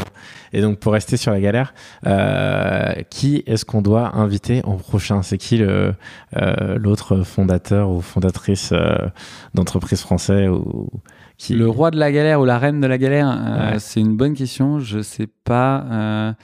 Ah bah attends, je déjeune avec Shotgun dans pas trop longtemps. Shotgun, c'est une appli qui te permet d'acheter des billets pour des concerts ou des soirées. Et je crois qu'ils ont, c'est des bons résilients aussi. Hein. Je crois qu'ils ont eu pas mal de galères, pas mal de problèmes. En plus, ils sont sur le monde de la nuit, donc en gros, le monde de la nuit, personne n'a envie d'investir parce que nuit égale euh, sexe, drogue et alcool, quoi, grosso modo. Et, euh, et, les mecs sont bons, résilients. Et je crois que là, ça commence, euh, enfin, même ça fait un moment que ça marche bien, mais là, ça commence à vraiment être très très propre ce qu'ils ont fait. Donc, shotgun. Trop bien, génial. dernière question, c'est quoi le pire conseil et le meilleur conseil qu'on t'ait donné euh, sur toute ta boîte Alors, on m'a déjà posé cette question euh, et j'avais répondu c'est Oussama qui m'a donné le meilleur conseil et Oussama qui m'a donné le pire conseil. Donc, le meilleur, c'était euh, bah, quand on l'a rencontré, nous dire mais en fait, pourquoi t'attends d'avoir une appli pour te lancer? Parce qu'en fait, quand tu fais ça, au début, t'as pas d'appli et c'est toi qui joues le rôle de l'appli.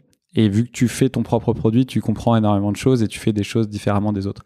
Notamment, nous, on a mis le paiement en espèces, parce qu'au début, de toute façon, j'étais tout seul, j'allais pas encaisser des cartes bancaires, euh, ce qui a été important pour notre développement. Et surtout, on a été la première appli euh, en France, mais je pense même dans le monde, à obliger les passagers à mettre une destination. Au tout début de Uber, la révolution, c'était tu commandes en un clic, tu mettais pas, tu mettais ton point de départ et tu avais un chauffeur qui venait. Et en fait, nous, vu qu'on visait une cible un peu plus jeune, moi, quand je discutais avec les gens en soirée, ils me disaient bah, combien ça me coûte? Je leur disais bah, tu vas où? Euh, Une fois qu'ils me donnaient l'adresse, là, je leur, je leur balançais un prix. Et, euh, et c'est vrai qu'en marketing, on t'explique plus tu as d'étapes, plus tu perds des gens, donc fais le moins d'étapes possible euh, en parcours client. Et en fait, nous, dans notre cas, il fallait absolument mettre une destination pour que, afficher des prix. Et ce qui a aidé au bouche à oreille, parce qu'il y avait beaucoup de gens qui, au début, jouaient avec l'appli pour tester les prix. Donc ça, c'est le meilleur conseil, euh, de, de se lancer sans produit. Euh, et je pense que tout le monde peut le faire. Et dès que tu as un projet, il faut le faire en vrai. Et le pire, donc Oussama, quand on a levé 300 000 euros, il m'a dit Ok, non, bah alors là, tu fais. Tu prends tes 300 000 euros, tu fais gagner des euh, 300 codes promo de 1000 euros. Euh, voilà, tu fais un énorme buzz euh, où ça te fait exploser ton nombre de passagers et direct tu relèves par contre 3 millions cette fois-ci. Je suis ressorti de là, je, je, je dis ah c'est intéressant et tout. Je suis ressorti de là, je vois Mathieu, je regarde Mathieu, je dis on va jamais faire ça. et euh, je pense qu'on aurait fait faillite, mais euh, peut-être pas. hein, vu que je l'ai pas appliqué, je ne sais pas. Euh, je pense qu'on aurait fait faillite. Trop bien.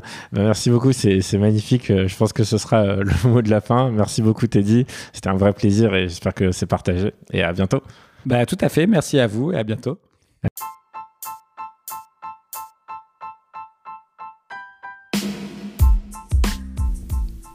Si vous êtes arrivé jusqu'ici, c'est sûrement que l'épisode vous a plu.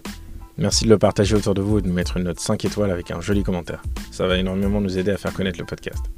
Aussi, si vous avez des besoins d'accompagnement sur vos projets innovants, n'hésitez pas à contacter Star the Fuck Up, on saura s'occuper de vous.